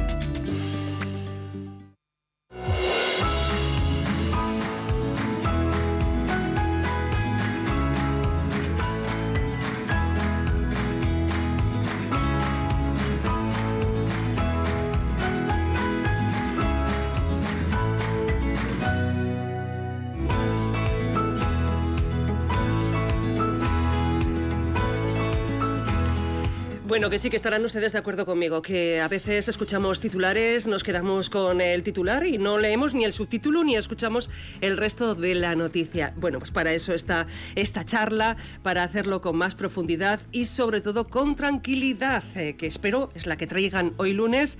Javier de Andrés, Egunón. Egunón, buenos días. Cristina Macazaga, Egunón. Y Andrés Fernández, Egunón. Egunón, buenos días. Tranquilidad de lunes para... Eh, los temas que nos vienen esta semana, que son, ¿cómo se nota que se está acabando el mes de junio? Eh? Hay que cerrar mucho en la política.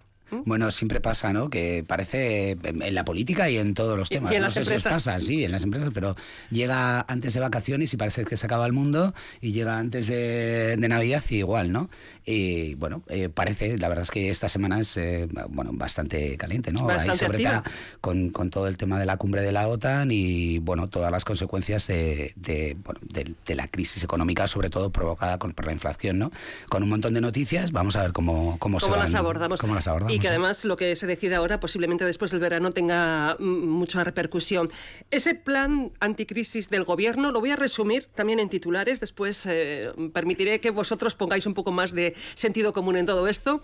200 euros para familias con rentas bajas, rentas bajas decimos 14.000 menos de 14.000 euros, 200 euros que son 100 menos de los que proponía Podemos, rebaja en los abonos transporte, el que los transportes que dependan de comunidades autónomas y ayuntamientos tendrán un recorte de un 30%, subida de las jubilaciones no contributivas, 60 euros al mes, sigue el tope del 2% de subida en los alquileres de viviendas, se limita el precio máximo de la bombona de butano, se mantiene ese descuento de 20 céntimos por litro en los carburantes, Nueva rebaja del IVA de la electricidad del actual, que es el 10%, pasa al 5%, lo que supone un recorte de unos 5 euros en una factura media de unos 100 euros por la electricidad. Se prohíbe a todas las empresas que reciban ayudas por parte del Gobierno mm, despedir, mm, alegando el alza energética de los precios de la electricidad y propuesta de aplicar eh, un tributo desde el año que viene a las empresas eléctricas. Estos son un poco los titulares de ese plan anticrisis del Gobierno. Yo os quería preguntar si esto es un plan contra la crisis o realmente es que, como no podemos evitar la crisis porque no, puede el Gobierno controlar precios de gas, de electricidad y demás, lo que se intenta hacer es un poco paliar que los que menos tienen pues no lo pasan peor, lo no lo pasen peor. Sí, yo creo que más que frenar la crisis, que sabemos que la crisis de la inflación que nos ha venido está sobrevenida por la guerra en Ucrania, esa subida de las, de las materias primas, de los alimentos, eh, de los carburantes, de las energías. Entonces yo creo que, son eh, medidas más acertadas, menos acertadas, pero eh, que van dirigidas un poco a paliar los efectos que, supone esta alta inflación. ¿no? Y que ya hay estimaciones de que ya lo- las medidas que se establecieron en, en marzo pues de alguna forma han venido a paliar esos efectos, que si no serían mucho mayores, sobre todo como, como, como es normal en familias más vulnerables, es decir, en rentas bajas. A ellas van dirigidas los 200 euros, cre- creo yo que son insuficientes, o sea, un pago único de 200 euros, yo creo que a nadie le podrá venir mal a esas familias, a esos autónomos, a esos trabajadores con esos ingresos mínimos de 14.000 euros, pero desde luego mm, pues no, no vienen a arreglar demasiado, la verdad.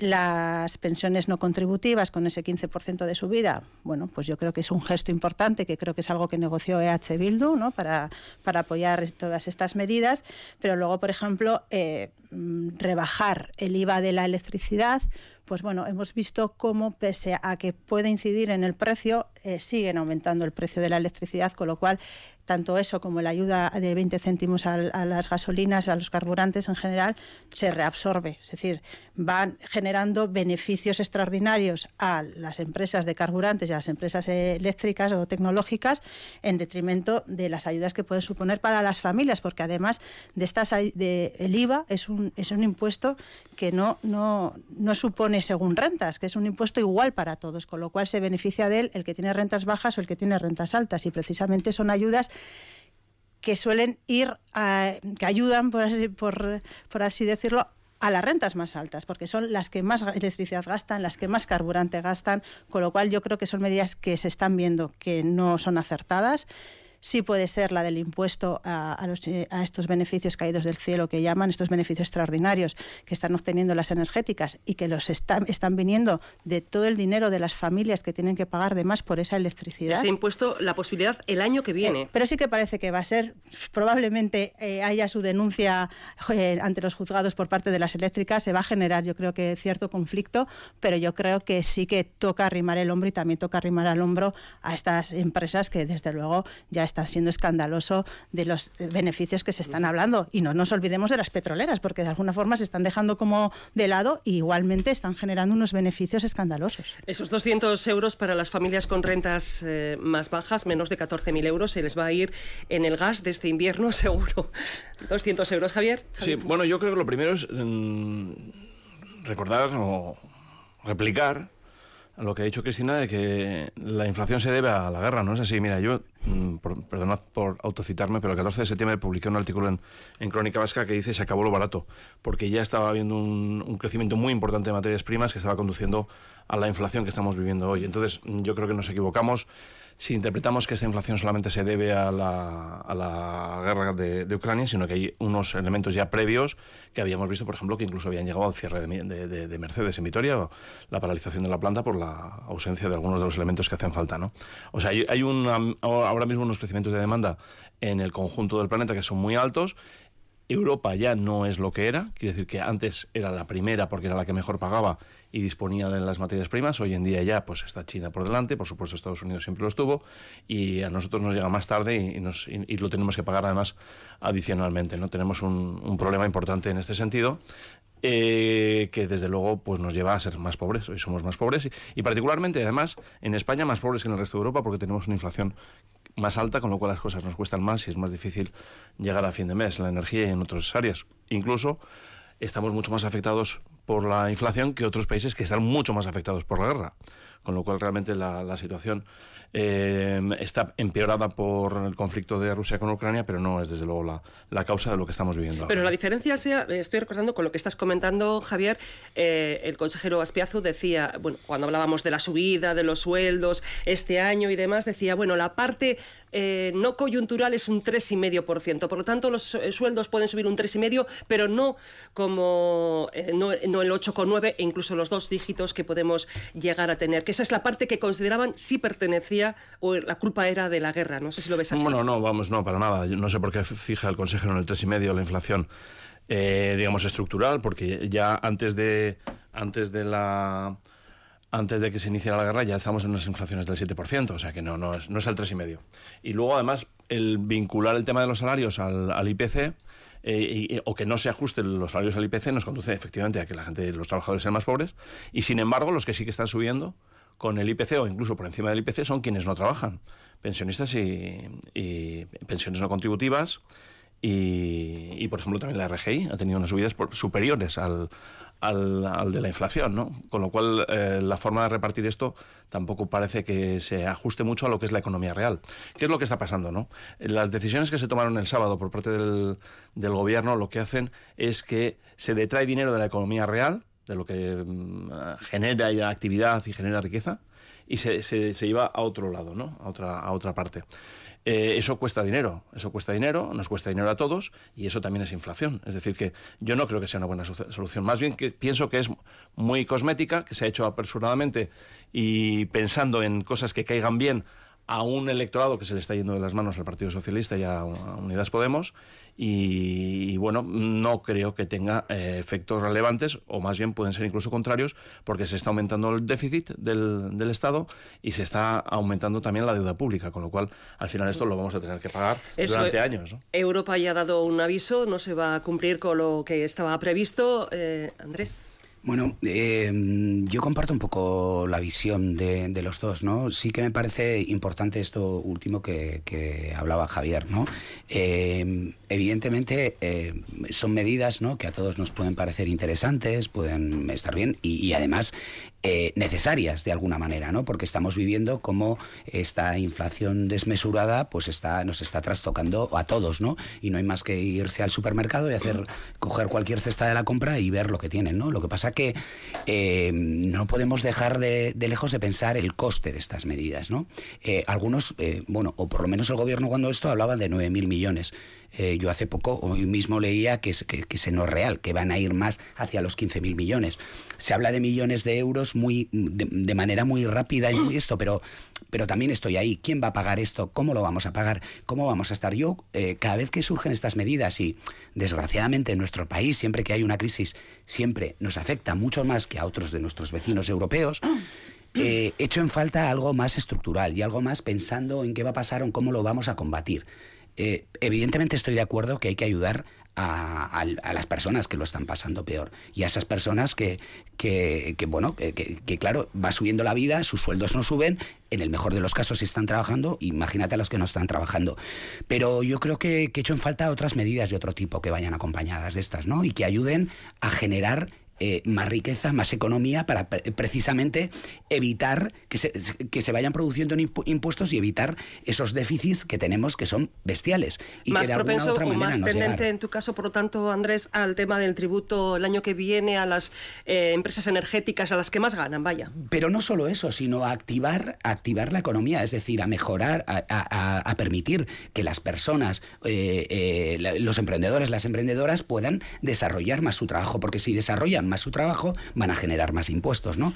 Es, es evidente que estamos en, en, una época, sí, desde luego si hacemos caso a, a, Santiago Niño, que ya lo hemos mencionado aquí, y nos, y, nos destroza todas las vacaciones antes de irnos con sus predicciones, pues, pues claro, eh, eh, estamos, y es verdad que estamos en, en, en, una situación muy, muy complicada, ¿no?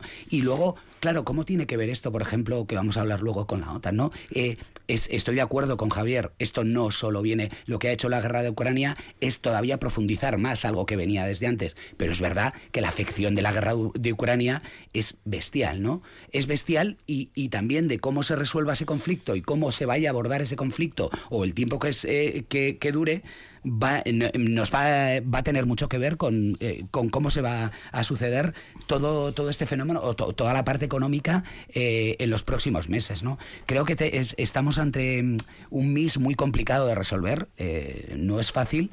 pero sí que vamos a tener que estar atentos, porque claro, es em, está genial poder pagar menos de la luz, está genial todo esto, pero tarde o temprano estos 9.000 millones o estos 15.000 millones los vamos a tener que pagar.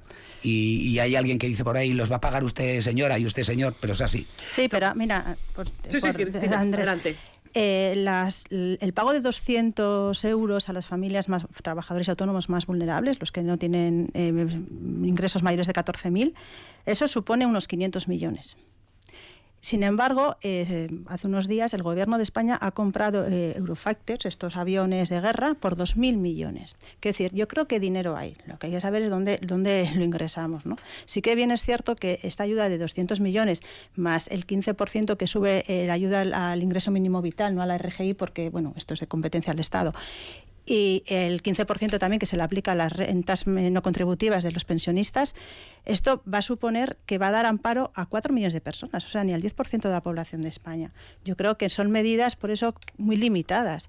Pero yo creo que lo que toca es pensar qué hacemos eh, eh, qué medidas tomamos para hacer ese esfuerzo redistributivo. Es decir, yo estoy totalmente de acuerdo en que el mercado energético pasa por hacer una reforma del mercado, es decir, no solo por eh, parar los impuestos de IVA, otro tipo de impuestos también que se han congelado, porque como digo, eso repercute más a rentas altas, que son las que más consumen este tipo de energías, y encima el, Estado deja de percibir dinero para mm, bueno, emplearlo, por ejemplo, en, los 200 euros a, rentas que en vez de 14.000 podían ser un poquito más altas, que tampoco estamos hablando del, del SMI. ¿no? Y también de una reforma del sistema fiscal, lógicamente, de que paguen más quien más tiene. Y, en esas estamos con las energéticas y sus beneficios, que son, como he dicho antes, escandalosos también el de las petroleras. Yo creo que de ahí sale el dinero. Y si no somos capaces de ver que existe capacidad de, por parte del Estado, del Gobierno, de, poder recaudar más del que más tiene y que no sean las nóminas, los IRPF, los que, los que más estemos aportando, pues yo creo que es una lástima ¿no? de pensar que nos vamos a crear una deuda que es verdad, pero bueno, que ya está poniendo coto el BCE, ¿no? Y está diciendo que ya las políticas expansivas se van a parar y que, que, vamos a volver a qué, a cómo fue la crisis anterior, gestionada de la forma que se gestionó, pues yo creo que eh, hace falta un esfuerzo, igual no hay que comprar tantos aviones de guerra y sí hay que implementar en familias que lo están pasando verdaderamente mal.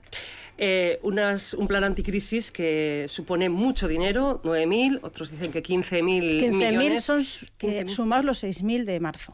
sí, pero al final... Claro, son, son 15.000. Claro, son 15.000, es con dinero y parece que va a hacer falta más. Lo digo porque dentro de las medidas, por ejemplo, el tema de los 20 céntimos por litro en los carburantes, los transportistas dicen, pero para nosotros no hay un extra, no, en nuestro caso es para trabajo. Ellos dicen ahora mismo todavía los, eh, los eh, eh, transportistas, los camioneros, que bueno, no se han satisfecho sus demandas al 100%, que bueno, hay quienes están hablando de volver a la huelga, otros dicen que de momento en Iru dicen que todavía no, pero que se van a seguir negando a cargar a empresas o clientes cuyas tarifas no se ajusten a las alzas del petróleo.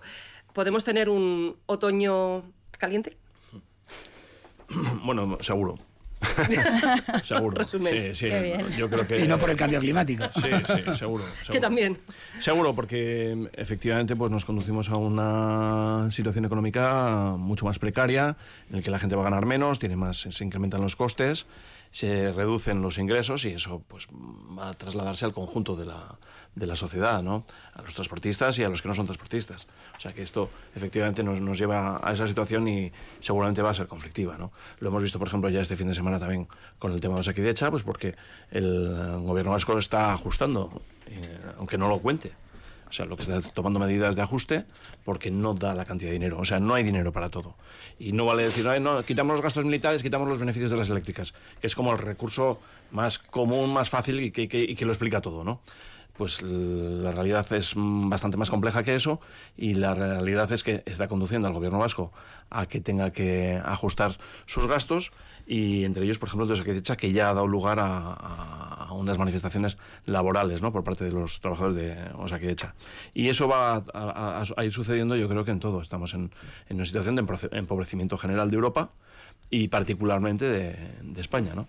Y Vamos a decirles a los oyentes que se vayan de vacaciones, que también ahorrárselo en psicólogos también eh, es importante. Digo, a ver si vamos a pensar que a la vuelta de vacaciones eh, vamos a caer en el cataclismo. Bueno. No, no, yo no soy tampoco tan pesimista como algunos economistas están hablando, pero que las cosas están yendo en un sentido negativo y que Europa pues está empezando a notar su decadencia. ¿no? Y, el, y el País Vasco, desde luego, no solo no se libra, sino casi está acusándolo de forma especial. Tenemos un envejecimiento de la población más alto que el resto de España y eso pues conduce a que hay más gasto sanitario, más gasto social y menos ingresos por, parte de la comunidad autónoma vasca, ¿no? Con lo cual conduce efectivamente a que haya pues un empobrecimiento de la general de la economía. Andrés, ¿lo cierras un minutito? Bueno, eh, pues pensando en ese otoño y pensando en, lo que va a ser, ¿no? Yo también estoy de acuerdo, es que curiosamente se están dando, ¿no? Ahora eh, hablabas de las vacaciones, ¿no? Eh, vete a, encontrar... Sí, sí, pero vente a encontrar, por ejemplo, un, eh, un hotel o un apartamento y mira los precios en cualquier lugar. Más altos y más caros que nunca, eh, pero no encuentras uno, ¿no? Eh, es curioso, ¿no? Es curioso. Yo, es que como soy de letras, me cuesta mucho muchas veces entender todos estos. Eh, el comportamiento humano. no el comportamiento humano, sino el comportamiento humano, por supuesto, y el de la economía, ¿no? Porque es increíble, ¿no? Cómo, cómo estamos en estos momentos y, cómo está la inflación, eh, pero cómo se van produciendo las distintas medidas. Y ya cuando llegan a estos límites, que estoy de acuerdo con Cristina, ¿no? todos hemos visto declaraciones de algunos de los mayores dirigentes de las eléctricas en este país eh, que, bueno, que, que, claman al cielo, ¿no? Que claman al cielo. Yo eh, no sé hasta qué punto ellos mismos nos están dando cuenta que están en una especie de límite. Eh, porque si esta situación se va prolongando en el tiempo, va a llegar un momento en el que todo el mundo se va a plantar, ¿no? esos límites, o sea, esas ganancias no pueden ser siempre o no, los paganos no pueden ser los mismos, ¿no? Y hay que buscar otra manera de hacerlo, otra manera de, de, plantearlo, ¿no?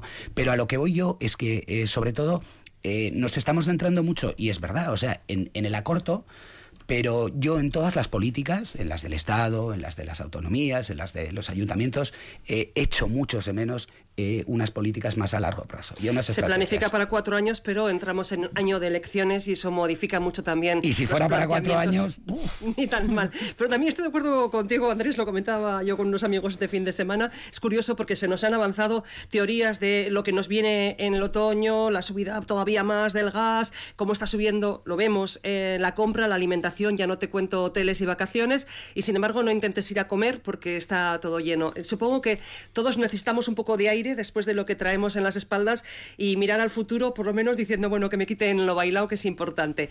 Vamos a hacer una parada para la publicidad y enseguida vamos a hablar de horarios. Sí, porque llega el verano y nos relajamos, pero volverá septiembre y el horario escolar.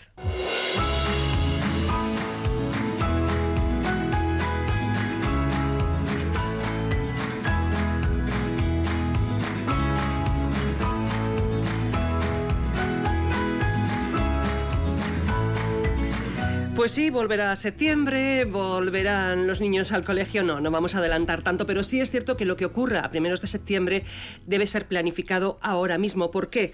Porque los tres institutos de Vitoria que piden jornada continua, jornada escolar continua, eh, son Federico Baraibar, Mendevaldea y Equialdea, pues van a poder mantenerla un año, eso sí, llevando a cabo un proyecto alternativo que se llama EDACHE, eh, así es como se llama ese programa de refuerzo con actividades gratuitas por la tarde. Hasta ahora, una de las las condiciones era tener, eh, para tener esa jornada continua, era tener una dirección estable en el centro en los próximos cursos. Ahora esa condición ha desaparecido, hay un problema pues que se ha acabado el curso, las familias y profesores todavía no tienen casi ni seguro qué van a hacer en septiembre y hace unos minutos el consejero Joaquín Bildarratz en Euskadi Ratía, eh, aquí en el mismo estudio de Radio Vitoria, intervenía para hablar sobre ello y muy atento, muy atenta a esa entrevista ha estado Rosa Ortiz de Mendíbil. Rosa, Egunon.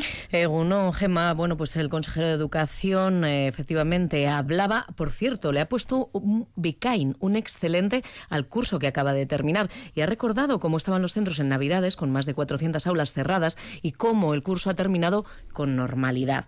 Respecto al asunto que abordas, Gema, el cambio de horarios, nuestra compañera, una compañera ha querido preguntarle sobre específicamente los tres institutos que mencionabas. No ha sido posible. Lo que ha dicho el consejero en esa entrevista a Euskadi y Ratia ha sido, ha insistido en defender el cambio, el ir a una jornada partida que, que sustituiría a la jornada continua que tienen muchos institutos, sobre todo públicos. El consejero ha defendido que se trata de un programa interesante. Van a estudiar cómo implantarlo poco a poco, el de la jornada partida, y ha destacado que es un proyecto, sobre todo, de gran interés para garantizar la educación del alumnado más vulnerable. Zargarria, zargarritasun handiago bizi duten e, ikasleak aukera gehiago dituztelako, baita hezkuntza komunitatearen eta ikastetxearen bueltan e, aritzeko. E, azkenean e, ikasle horiek badaudelako e, kontrolpean nola esateko eta e, beste hezkuntzarekin lotuta dagoen e, giro batean murgilduta daudelako. Control bajo control estarían esos niños. Es lo que ha dicho el consejero hace unos minutos. Gracias, Rosa. Debatimos eh, sobre ello. Nada, unos minutitos. Eh, Cristina, tú tienes ya una idea clara sobre ello, ¿no? No, a ver, el tema es que ya hay un programa que se llama USPOA, que ha estado funcionando, y, ahora quieren implementar uno que se llama EDACHE. Todos son planes y todos son nombres. Y, bueno, em, em, hay, diferencias, pero la, la, diferencia igual más, más visible es que el EDACHE obliga al alumnado, que igual es repetidor o que ya tiene suspendida la asignatura, a ir a las tardes al instituto a dar clases para, de refuerzo. ¿no? hasta ahí puede sonar bien. Lo que pasa que en unas jornadas de siete horas ir a comer, vamos a, pensarlo nosotros en el trabajo, ¿no? Siete horas en el trabajo, ir a comer y vuelta en un rendimiento que es intelectual, pues yo creo que mm, académicamente mm, yo no creo que tenga mucho trayecto este tema.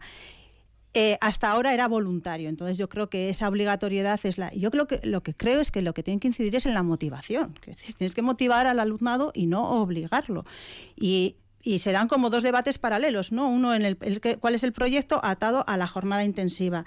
Eh, se da la, la, circunstancia de que mis hijos están estudiando en el Instituto Lacua el claustro ha votado en contra de este, estaban contentos con Auspoa, que era el anterior, han eh, votado en contra de, este programa nuevo y se han encontrado con la circunstancia al final del curso, además, a todo correr, que eh, Educación les dice, bueno, pues si no tenéis este programa, como, como es el caso de estos tres institutos que habéis mencionado, tenéis que volver a la jornada partida esto al final del curso, como digo, que las familias también se tienen que reestructurar y reorganizar.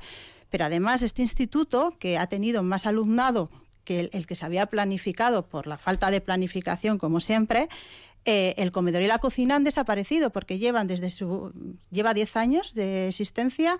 El primer año sí que estuvo con, un, con poquitos alumnados eh, partida. A partir del segundo año, como digo, nueve años lleva con una jornada intensiva.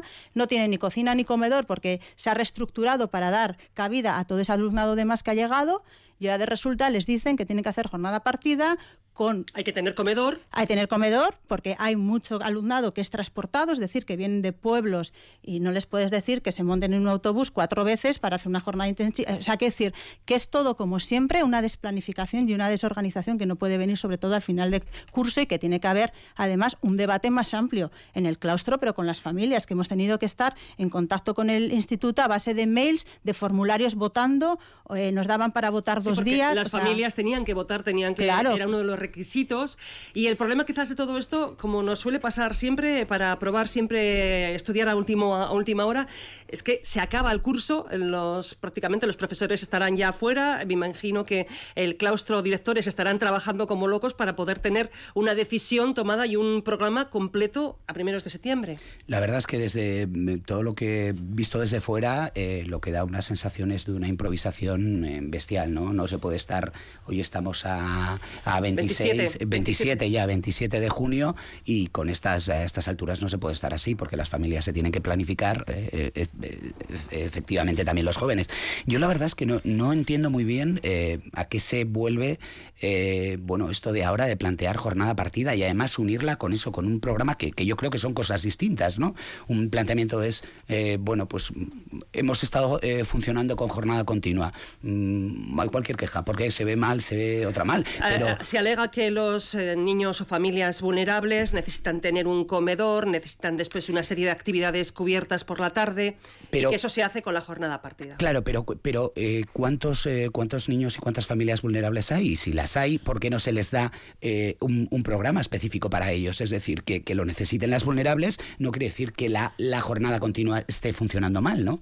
Además, eso es un poco trampa, porque ese debate sí puede existir en la primaria y en la infantil, donde los niños y niñas no son autónomos y requieren de una conciliación familiar en casa, pero ya cuando son más adultos en el instituto, que decir que este instituto, pues por el, que- por el que toma como ejemplo el Aqua, eh, en los inicios, aunque había jornada intensiva, sí había comedor y cocina para que la gente se pudiera quedar a comer y una vez ya después de comer marcharan a casa, quiero decir, y eso se ha eliminado, con lo cual esa necesidad no se ha visto. Por eso digo yo que son dos debates. Si académicamente es bueno la jornada intensiva para el alumnado y según de qué edad, y segundo, ¿qué hacemos para apoyar a ese alumnado vulnerable que necesita otro tipo de asistencia? ¿no? Y yo creo que se están mezclando ambos y se está haciendo un poco condición a los, a la- eh, institutos, etcétera, cuando además se demanda y en el decreto educativo pone y expresa la autonomía de los centros educativos para decidir muchas cosas. Y esta es una. ¿no? Y yo creo que imponer y de alguna forma decir, si no coges este producto que yo te estoy vendiendo, que es EDACHE, te quito la jornada intensiva y más a final de curso, con el curso acabado, pues no son las formas.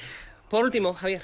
Sí, eh, bueno, coincidiendo con bastante de lo que se ha dicho aquí, realmente yo creo que no han sabido explicar realmente cuál es el propósito y la finalidad de estas decisiones. Porque incluso desde la parte eh, pedagógica, no sé por qué se entiende que esto es mejor para aquellos que con la palabra de más vulnerable te permite hacer ya de todo, porque cuando dices ya los más vulnerables, ya todo está justificado para... Yo no estoy tampoco convencido de que realmente eso sea más necesario para un determinado mm, tipo de, de alumno. Yo creo que crea un problema general en las familias porque tiene un problema de conciliación. Si, tienen, si te, te llegan los chavales a, comer a casa es un problema de conciliación importante para, para padres y madres. El problema que se ha suscitado es que los como se ha hecho con tanto retraso, los centros educativos habían planteado ya una oferta para el año que viene para los eh, padres y madres, para los chavales que iban a, a acudir, y resulta que ahora no lo van a poder cumplir o no lo podrían cumplir porque resulta que se ha modificado por decisiones de otro lado. Y luego vamos a ver, es que un alumno que entra a las ocho y media de la mañana a, clase y va a acabar después de comer en el centro a las 5 de la tarde, hombre, yo no sé si eso tampoco, ese, ese grado tan intensivo de centro escolar es realmente pedagógicamente adecuado, ¿no? Sin contar como que efectivamente hay muchos, mucho alumno que se desplaza, tiene que quedarse a comer en, los comedores escolares, eh, incremento de coste para las familias y todo el lío que se monta en un instituto que además de, de ser un instituto, encima es también un restaurante, ¿no? Con lo cual yo no acabo de entender esto que va en contra del criterio de creo que el conjunto de los centros educativos, del profesorado de los centros educativos y también de los padres, ¿no? Y desde luego una explicación a mí me parece muy escasa. Ahora mismo la que se ha dado tampoco justificaba, desde luego, estas decisiones y, desde luego, y creo que en eso estaremos todos de acuerdo, muy tardía. Bueno, eh, nos quedan unos minutitos y hemos empezado hablando de economía, de dinero, de lo que nos viene, de si hay que ahorrar o hay que empezar a gastar. Y este fin de semana empezaban las rebajas. Empezaron el viernes, algo, bueno, pues mm, depende, esto es como mm, Olarizu, que empezamos el curso después de Olarizu, pues hay unas fechas claves un poco que pueden adelantarse un poquito o no. Primer fin de semana de rebajas en una buena parte de los comercios. Patricia García, gerente de Gasteizón. Patricia, bueno, muy buenos días.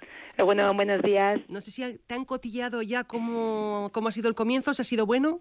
Bueno, me, un poquito, algunos han comentado, pero tenemos un comienzo, un comienzo bueno, tranquilo, ¿eh? Tampoco, la verdad es que el tiempo no ha acompañado nada el fin de semana, ¿no? Y, y bueno, pues ya sabéis que en cuanto hace bueno todos nos estamos en la calle y en cuanto empieza un poco el mal tiempo, bueno, pues parece como que nos cuesta, ¿no?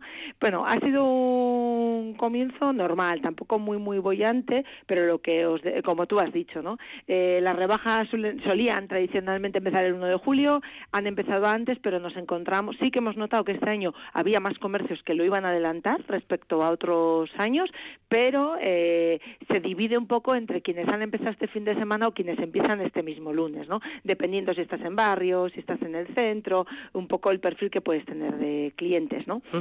Quizás ese adelanto, suelen empezar el 1 de julio, haberlo adelantado una semana ha hecho que mucha gente ni tan siquiera supiese que había rebajas si no paseaba por las calles. Sí, Patricia, llama la atención que hacía tiempo que los comerciantes no hablaban tan en positivo sobre una temporada. El 64% considera que esta temporada primera primavera-verano, pues que está yendo bien o muy bien. Ya escuchar esa valoración es importante. Sí, sí, parece que hay ánimo, ¿no? Eh, la verdad es que las navidades sí que también fueron buenas eh, comparando con el año anterior. ¿eh? Sí que se hablaba de, no hemos llegado a cifras del 2019, pero no han sido malas navidades. Entonces el año empezó como con optimismo, ganas.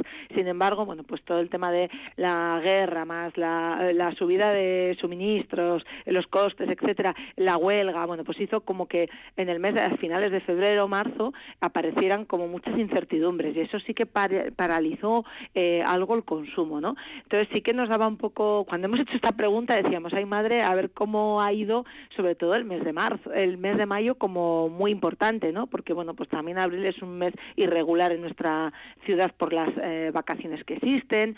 Bueno, y la verdad es que lo que tú has dicho, en torno al 60% nos han dicho que viene muy bien, cuando el año pasado era un 30% el que nos decía que le había ido bien o muy bien, ¿no? Entonces, realmente hay más comercios que le está yendo mejor que lo que pudo ir el año pasado, que ya era un año post confinamiento, intentando recuperar ciertas normalidades, ¿no? Eh, eso nos hace esperar, pues que bueno, que esperemos que sea una temporada más o menos buena, ¿no? Y positiva, ¿no? No solo por las rebajas, por cierto, no son rebajas, pero el bono Denda supone una rebaja casi mayor que incluso las propias rebajas. ¿Están contentos con ello? Sí, sí, cuando eh, hicimos un pequeño informe eso en el mes de marzo, cuando la guerra de Ucrania, para ver cómo estaba afectando, y nos encontramos con que pues el textil, el hogar eran los más afectados, ¿no? Nuevamente, ¿no? Venían de la pandemia, del confinamiento y seguían siendo pues aquellos comercios donde compras el producto de temporada, si no lo acabas en, a la siguiente temporada lo tienes que guardar y realmente no había ventas. Entonces, pues la verdad es que en este caso las instituciones fueron muy rápidas, esta era una demanda de los comerciantes, el intentar las ayudas extraordinarias que han empezado hoy, más luego el tema del bono denda. Eh, hay mucho consumido, pero todavía hay tiendas que tienen. Eh, tenemos hasta el 3 de julio para aprovechar esos descuentos y esto sí que nos ha hecho que haya comercios que quizás, si tienen aún bonos, no hayan empezado las rebajas, porque realmente el bono denda para el consumidor es una buena eh, rebaja, es un buen descuento. ¿no? 30 euros, eh, pagamos 20. Eh, mm, llama la atención, es que hablemos de lo que hablemos, la guerra de Ucrania parece siempre como a una motivación. normalmente los proveedores, me decía, suben el precio de sus productos una vez al año, como mucho dos, y este año podemos llevar tres o cuatro. Y esto de alguna manera obliga a que si te sirven con incrementos de precios eh, tres o cuatro veces al año, al final tengas que repercutir esto en el producto que vendes. Sí, el año pasado, me acuerdo también por las fechas de noviembre, así hablábamos, de, les preguntábamos, bueno, ¿cómo van las navidades y qué va a pasar con los precios? ¿no? Eh, ¿Vas a tener que subirlos antes de final de año? Porque realmente ya estábamos con subidas de precios, ¿no? La luz, etcétera.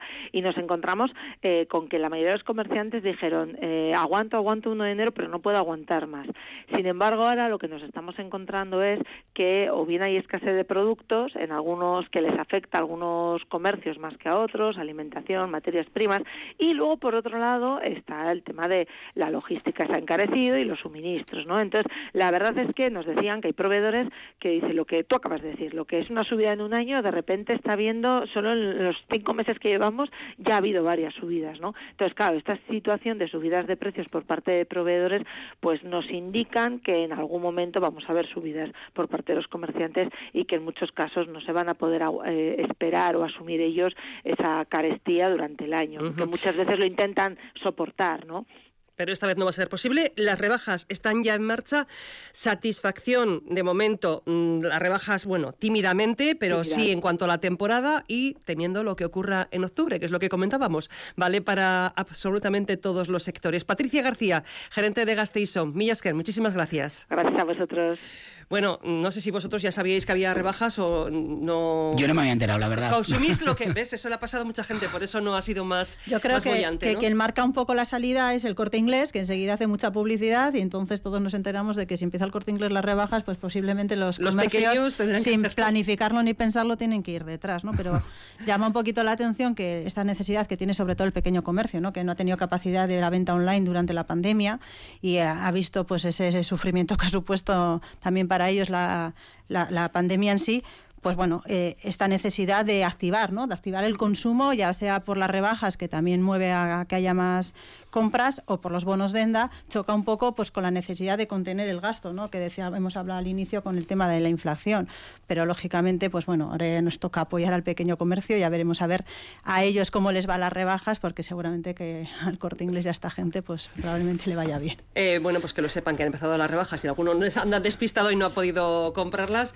Y bueno, pues, eh, supongo que eh, irá mejorando el verano, todo depende del tiempo que vaya a tener. Y ha, entrado, se ha vuelto a marchar, vuelve otra vez a sentarse Roberto Flores con nosotros. Roberto, Eguno, buenos días. Eguno, es que me he enterado que como son rebajas, pues he ido a hacer No, pensaba que, te, ibas al baño. Pensaba que te ibas al baño. No he venido ya. Has venido, vale. Sí, no, todo, es que, lo cuentas, chica. Eh, bueno, yo lo que me has escrito aquí, ¿de qué vamos a hablar, Roberto? Y me dice, el 97% de los vascos lee en el cuarto de baño. Roberto, yo no me pertenezco al 3% de los vascos ah, no. que no lleva Nada, lectura. Cero.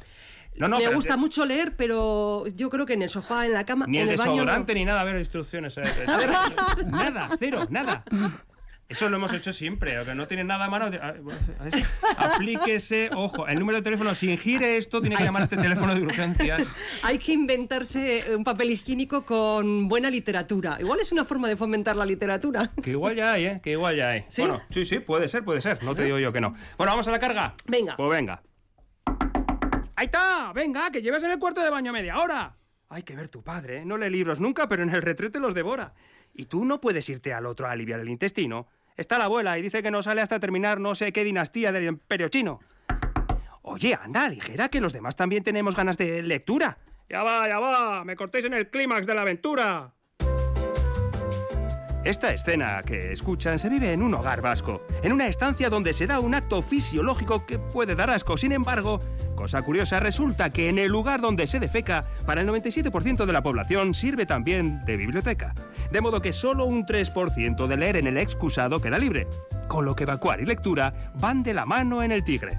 Es más, se ojean más ensayos, poesía y novelas de esas que dejan sin hálito que en cualquier otro lugar, pues de leer se va perdiendo el hábito. Así que, si en este habitáculo la lectura ya no hay que fomentar, y si pasas un buen rato sin dejar las deposiciones fermentar, téngalo todo muy bien ordenado para cuando lea, en unos muebles imaginativos y adaptables estilo IKEA, con baldas que permitan localizar géneros en una sola visión, para cuando se siente presto a diversos modos de expulsión pudiendo escoger en diferentes apartados con holgura entre varios autores y bestsellers de la literatura. ¿Que dispone de tiempo porque la cosa viene dura? Ahí tiene a Kant con su crítica de la razón pura. que más bien lo contrario por diarrea o colitis, opte por algo más suelto, como las canciones de bilitis. También ligero hay varios manuales de muchas aficiones, aunque si se lo propone, podría preparar unas oposiciones. Yo se lo veía a mi padre y ahora que soy el patriarca, cada vez que voy al váter me leo el marca. Yo es que lo hago muy rápido porque llevo una vida estresante, pero por lo menos me leo la forma correcta de echarse desodorante. Aromatizarte los sobacos dice que da mil y unas sensaciones, y en cuatro idiomas que vienen escritas las instrucciones. Uy, catálogos, revistas en las que salen cuerpos recios. A mí me gusta repasar folletos del súper para comparar precios. Yo del Stephen King y he leído del último al primero. A veces me da miedo, pero como ya estoy en el cagadero... Reposando las nalgas en el retrete adquieres cultura, un método de obtener conocimiento mientras el intestino se depura. Soltando lastre de ingesta sana o con exceso aceitoso de freiduría, es una forma de acrecentar tu sabiduría. Clásicos, historia, humor, drama, infinidad de obras. Por unos ojos entran y por el otro dejas caer las obras. Curiosa relación entre la ilustración y el sistema excretor, pero resulta que en el cuarto de baño todo el mundo es lector. Roberto, tonto, tonto, te has hecho un repaso a la literatura. Has nombrado grandes títulos de la literatura, ¿eh? Voy a confesar una cosa. Yo en el cuarto de baño leo eh, filosofía, te lo juro. ¿Lo dices en Te serio? lo digo de verdad, ¿Puedo creerte? te lo juro. No me lo creo. Es más, en las encuestas se miente muchísimo. Y estoy segura. Mira, te está creciendo la nariz que te está dando en la mesa, que lo sepas. La crítica de la razón. pura. Sí, claro. Os estoy dando pistas ya, o sea... La razón- Digo que se miente mucho en las encuestas. No me creo que, que el 97% lea ni en el baño ni fuera del baño. Pero no dice el que leen, o sea, eh, lo decía muy bien, que me da claro. lo mismo un cómic, que me da lo mismo. Yo creo que el móvil es muy recurrente. El ya. móvil sí. El Las redes también. sociales, eh, bueno, no, ni te quiero contar. Pero algo leen, ¿no? Claro, claro, claro, leen, Sí. leen. Y, eh, yo recuerdo un profesor que uf, hace muchísimos años eh, recomendaba, nos recomendaba aquello de eh, apuntarte las fechas, yo qué sé, ¿cuándo llegó Cristóbal Colón a América? Pegártelo al lado del, del papel higiénico, porque tú sabías que en algún momento del día ibas a ir allí. Te ibas a sentar, oye, lo mirabas, seguro tenías asegurado que lo ibas a mirar. Es una técnica como otra cualquiera, ¿no? Ostras, eh, muy depurada, ¿eh? Sí, de- depurada, depurada. sí. Bueno, que se miente mucho, que no, que no, que las encuestas no funcionan, aunque con este repaso a alguno le has dado la idea de llevarse a Kant, no, pero eh, algo más, más ligerito, más ligerito. Gracias Roberto, gracias a todos eh, ustedes por escucharnos y a Javier de Andrés, Cristina Macazaga y Andrés Fernández por este rato de risas y también de temas muy serios. Gracias. Agur. Agur.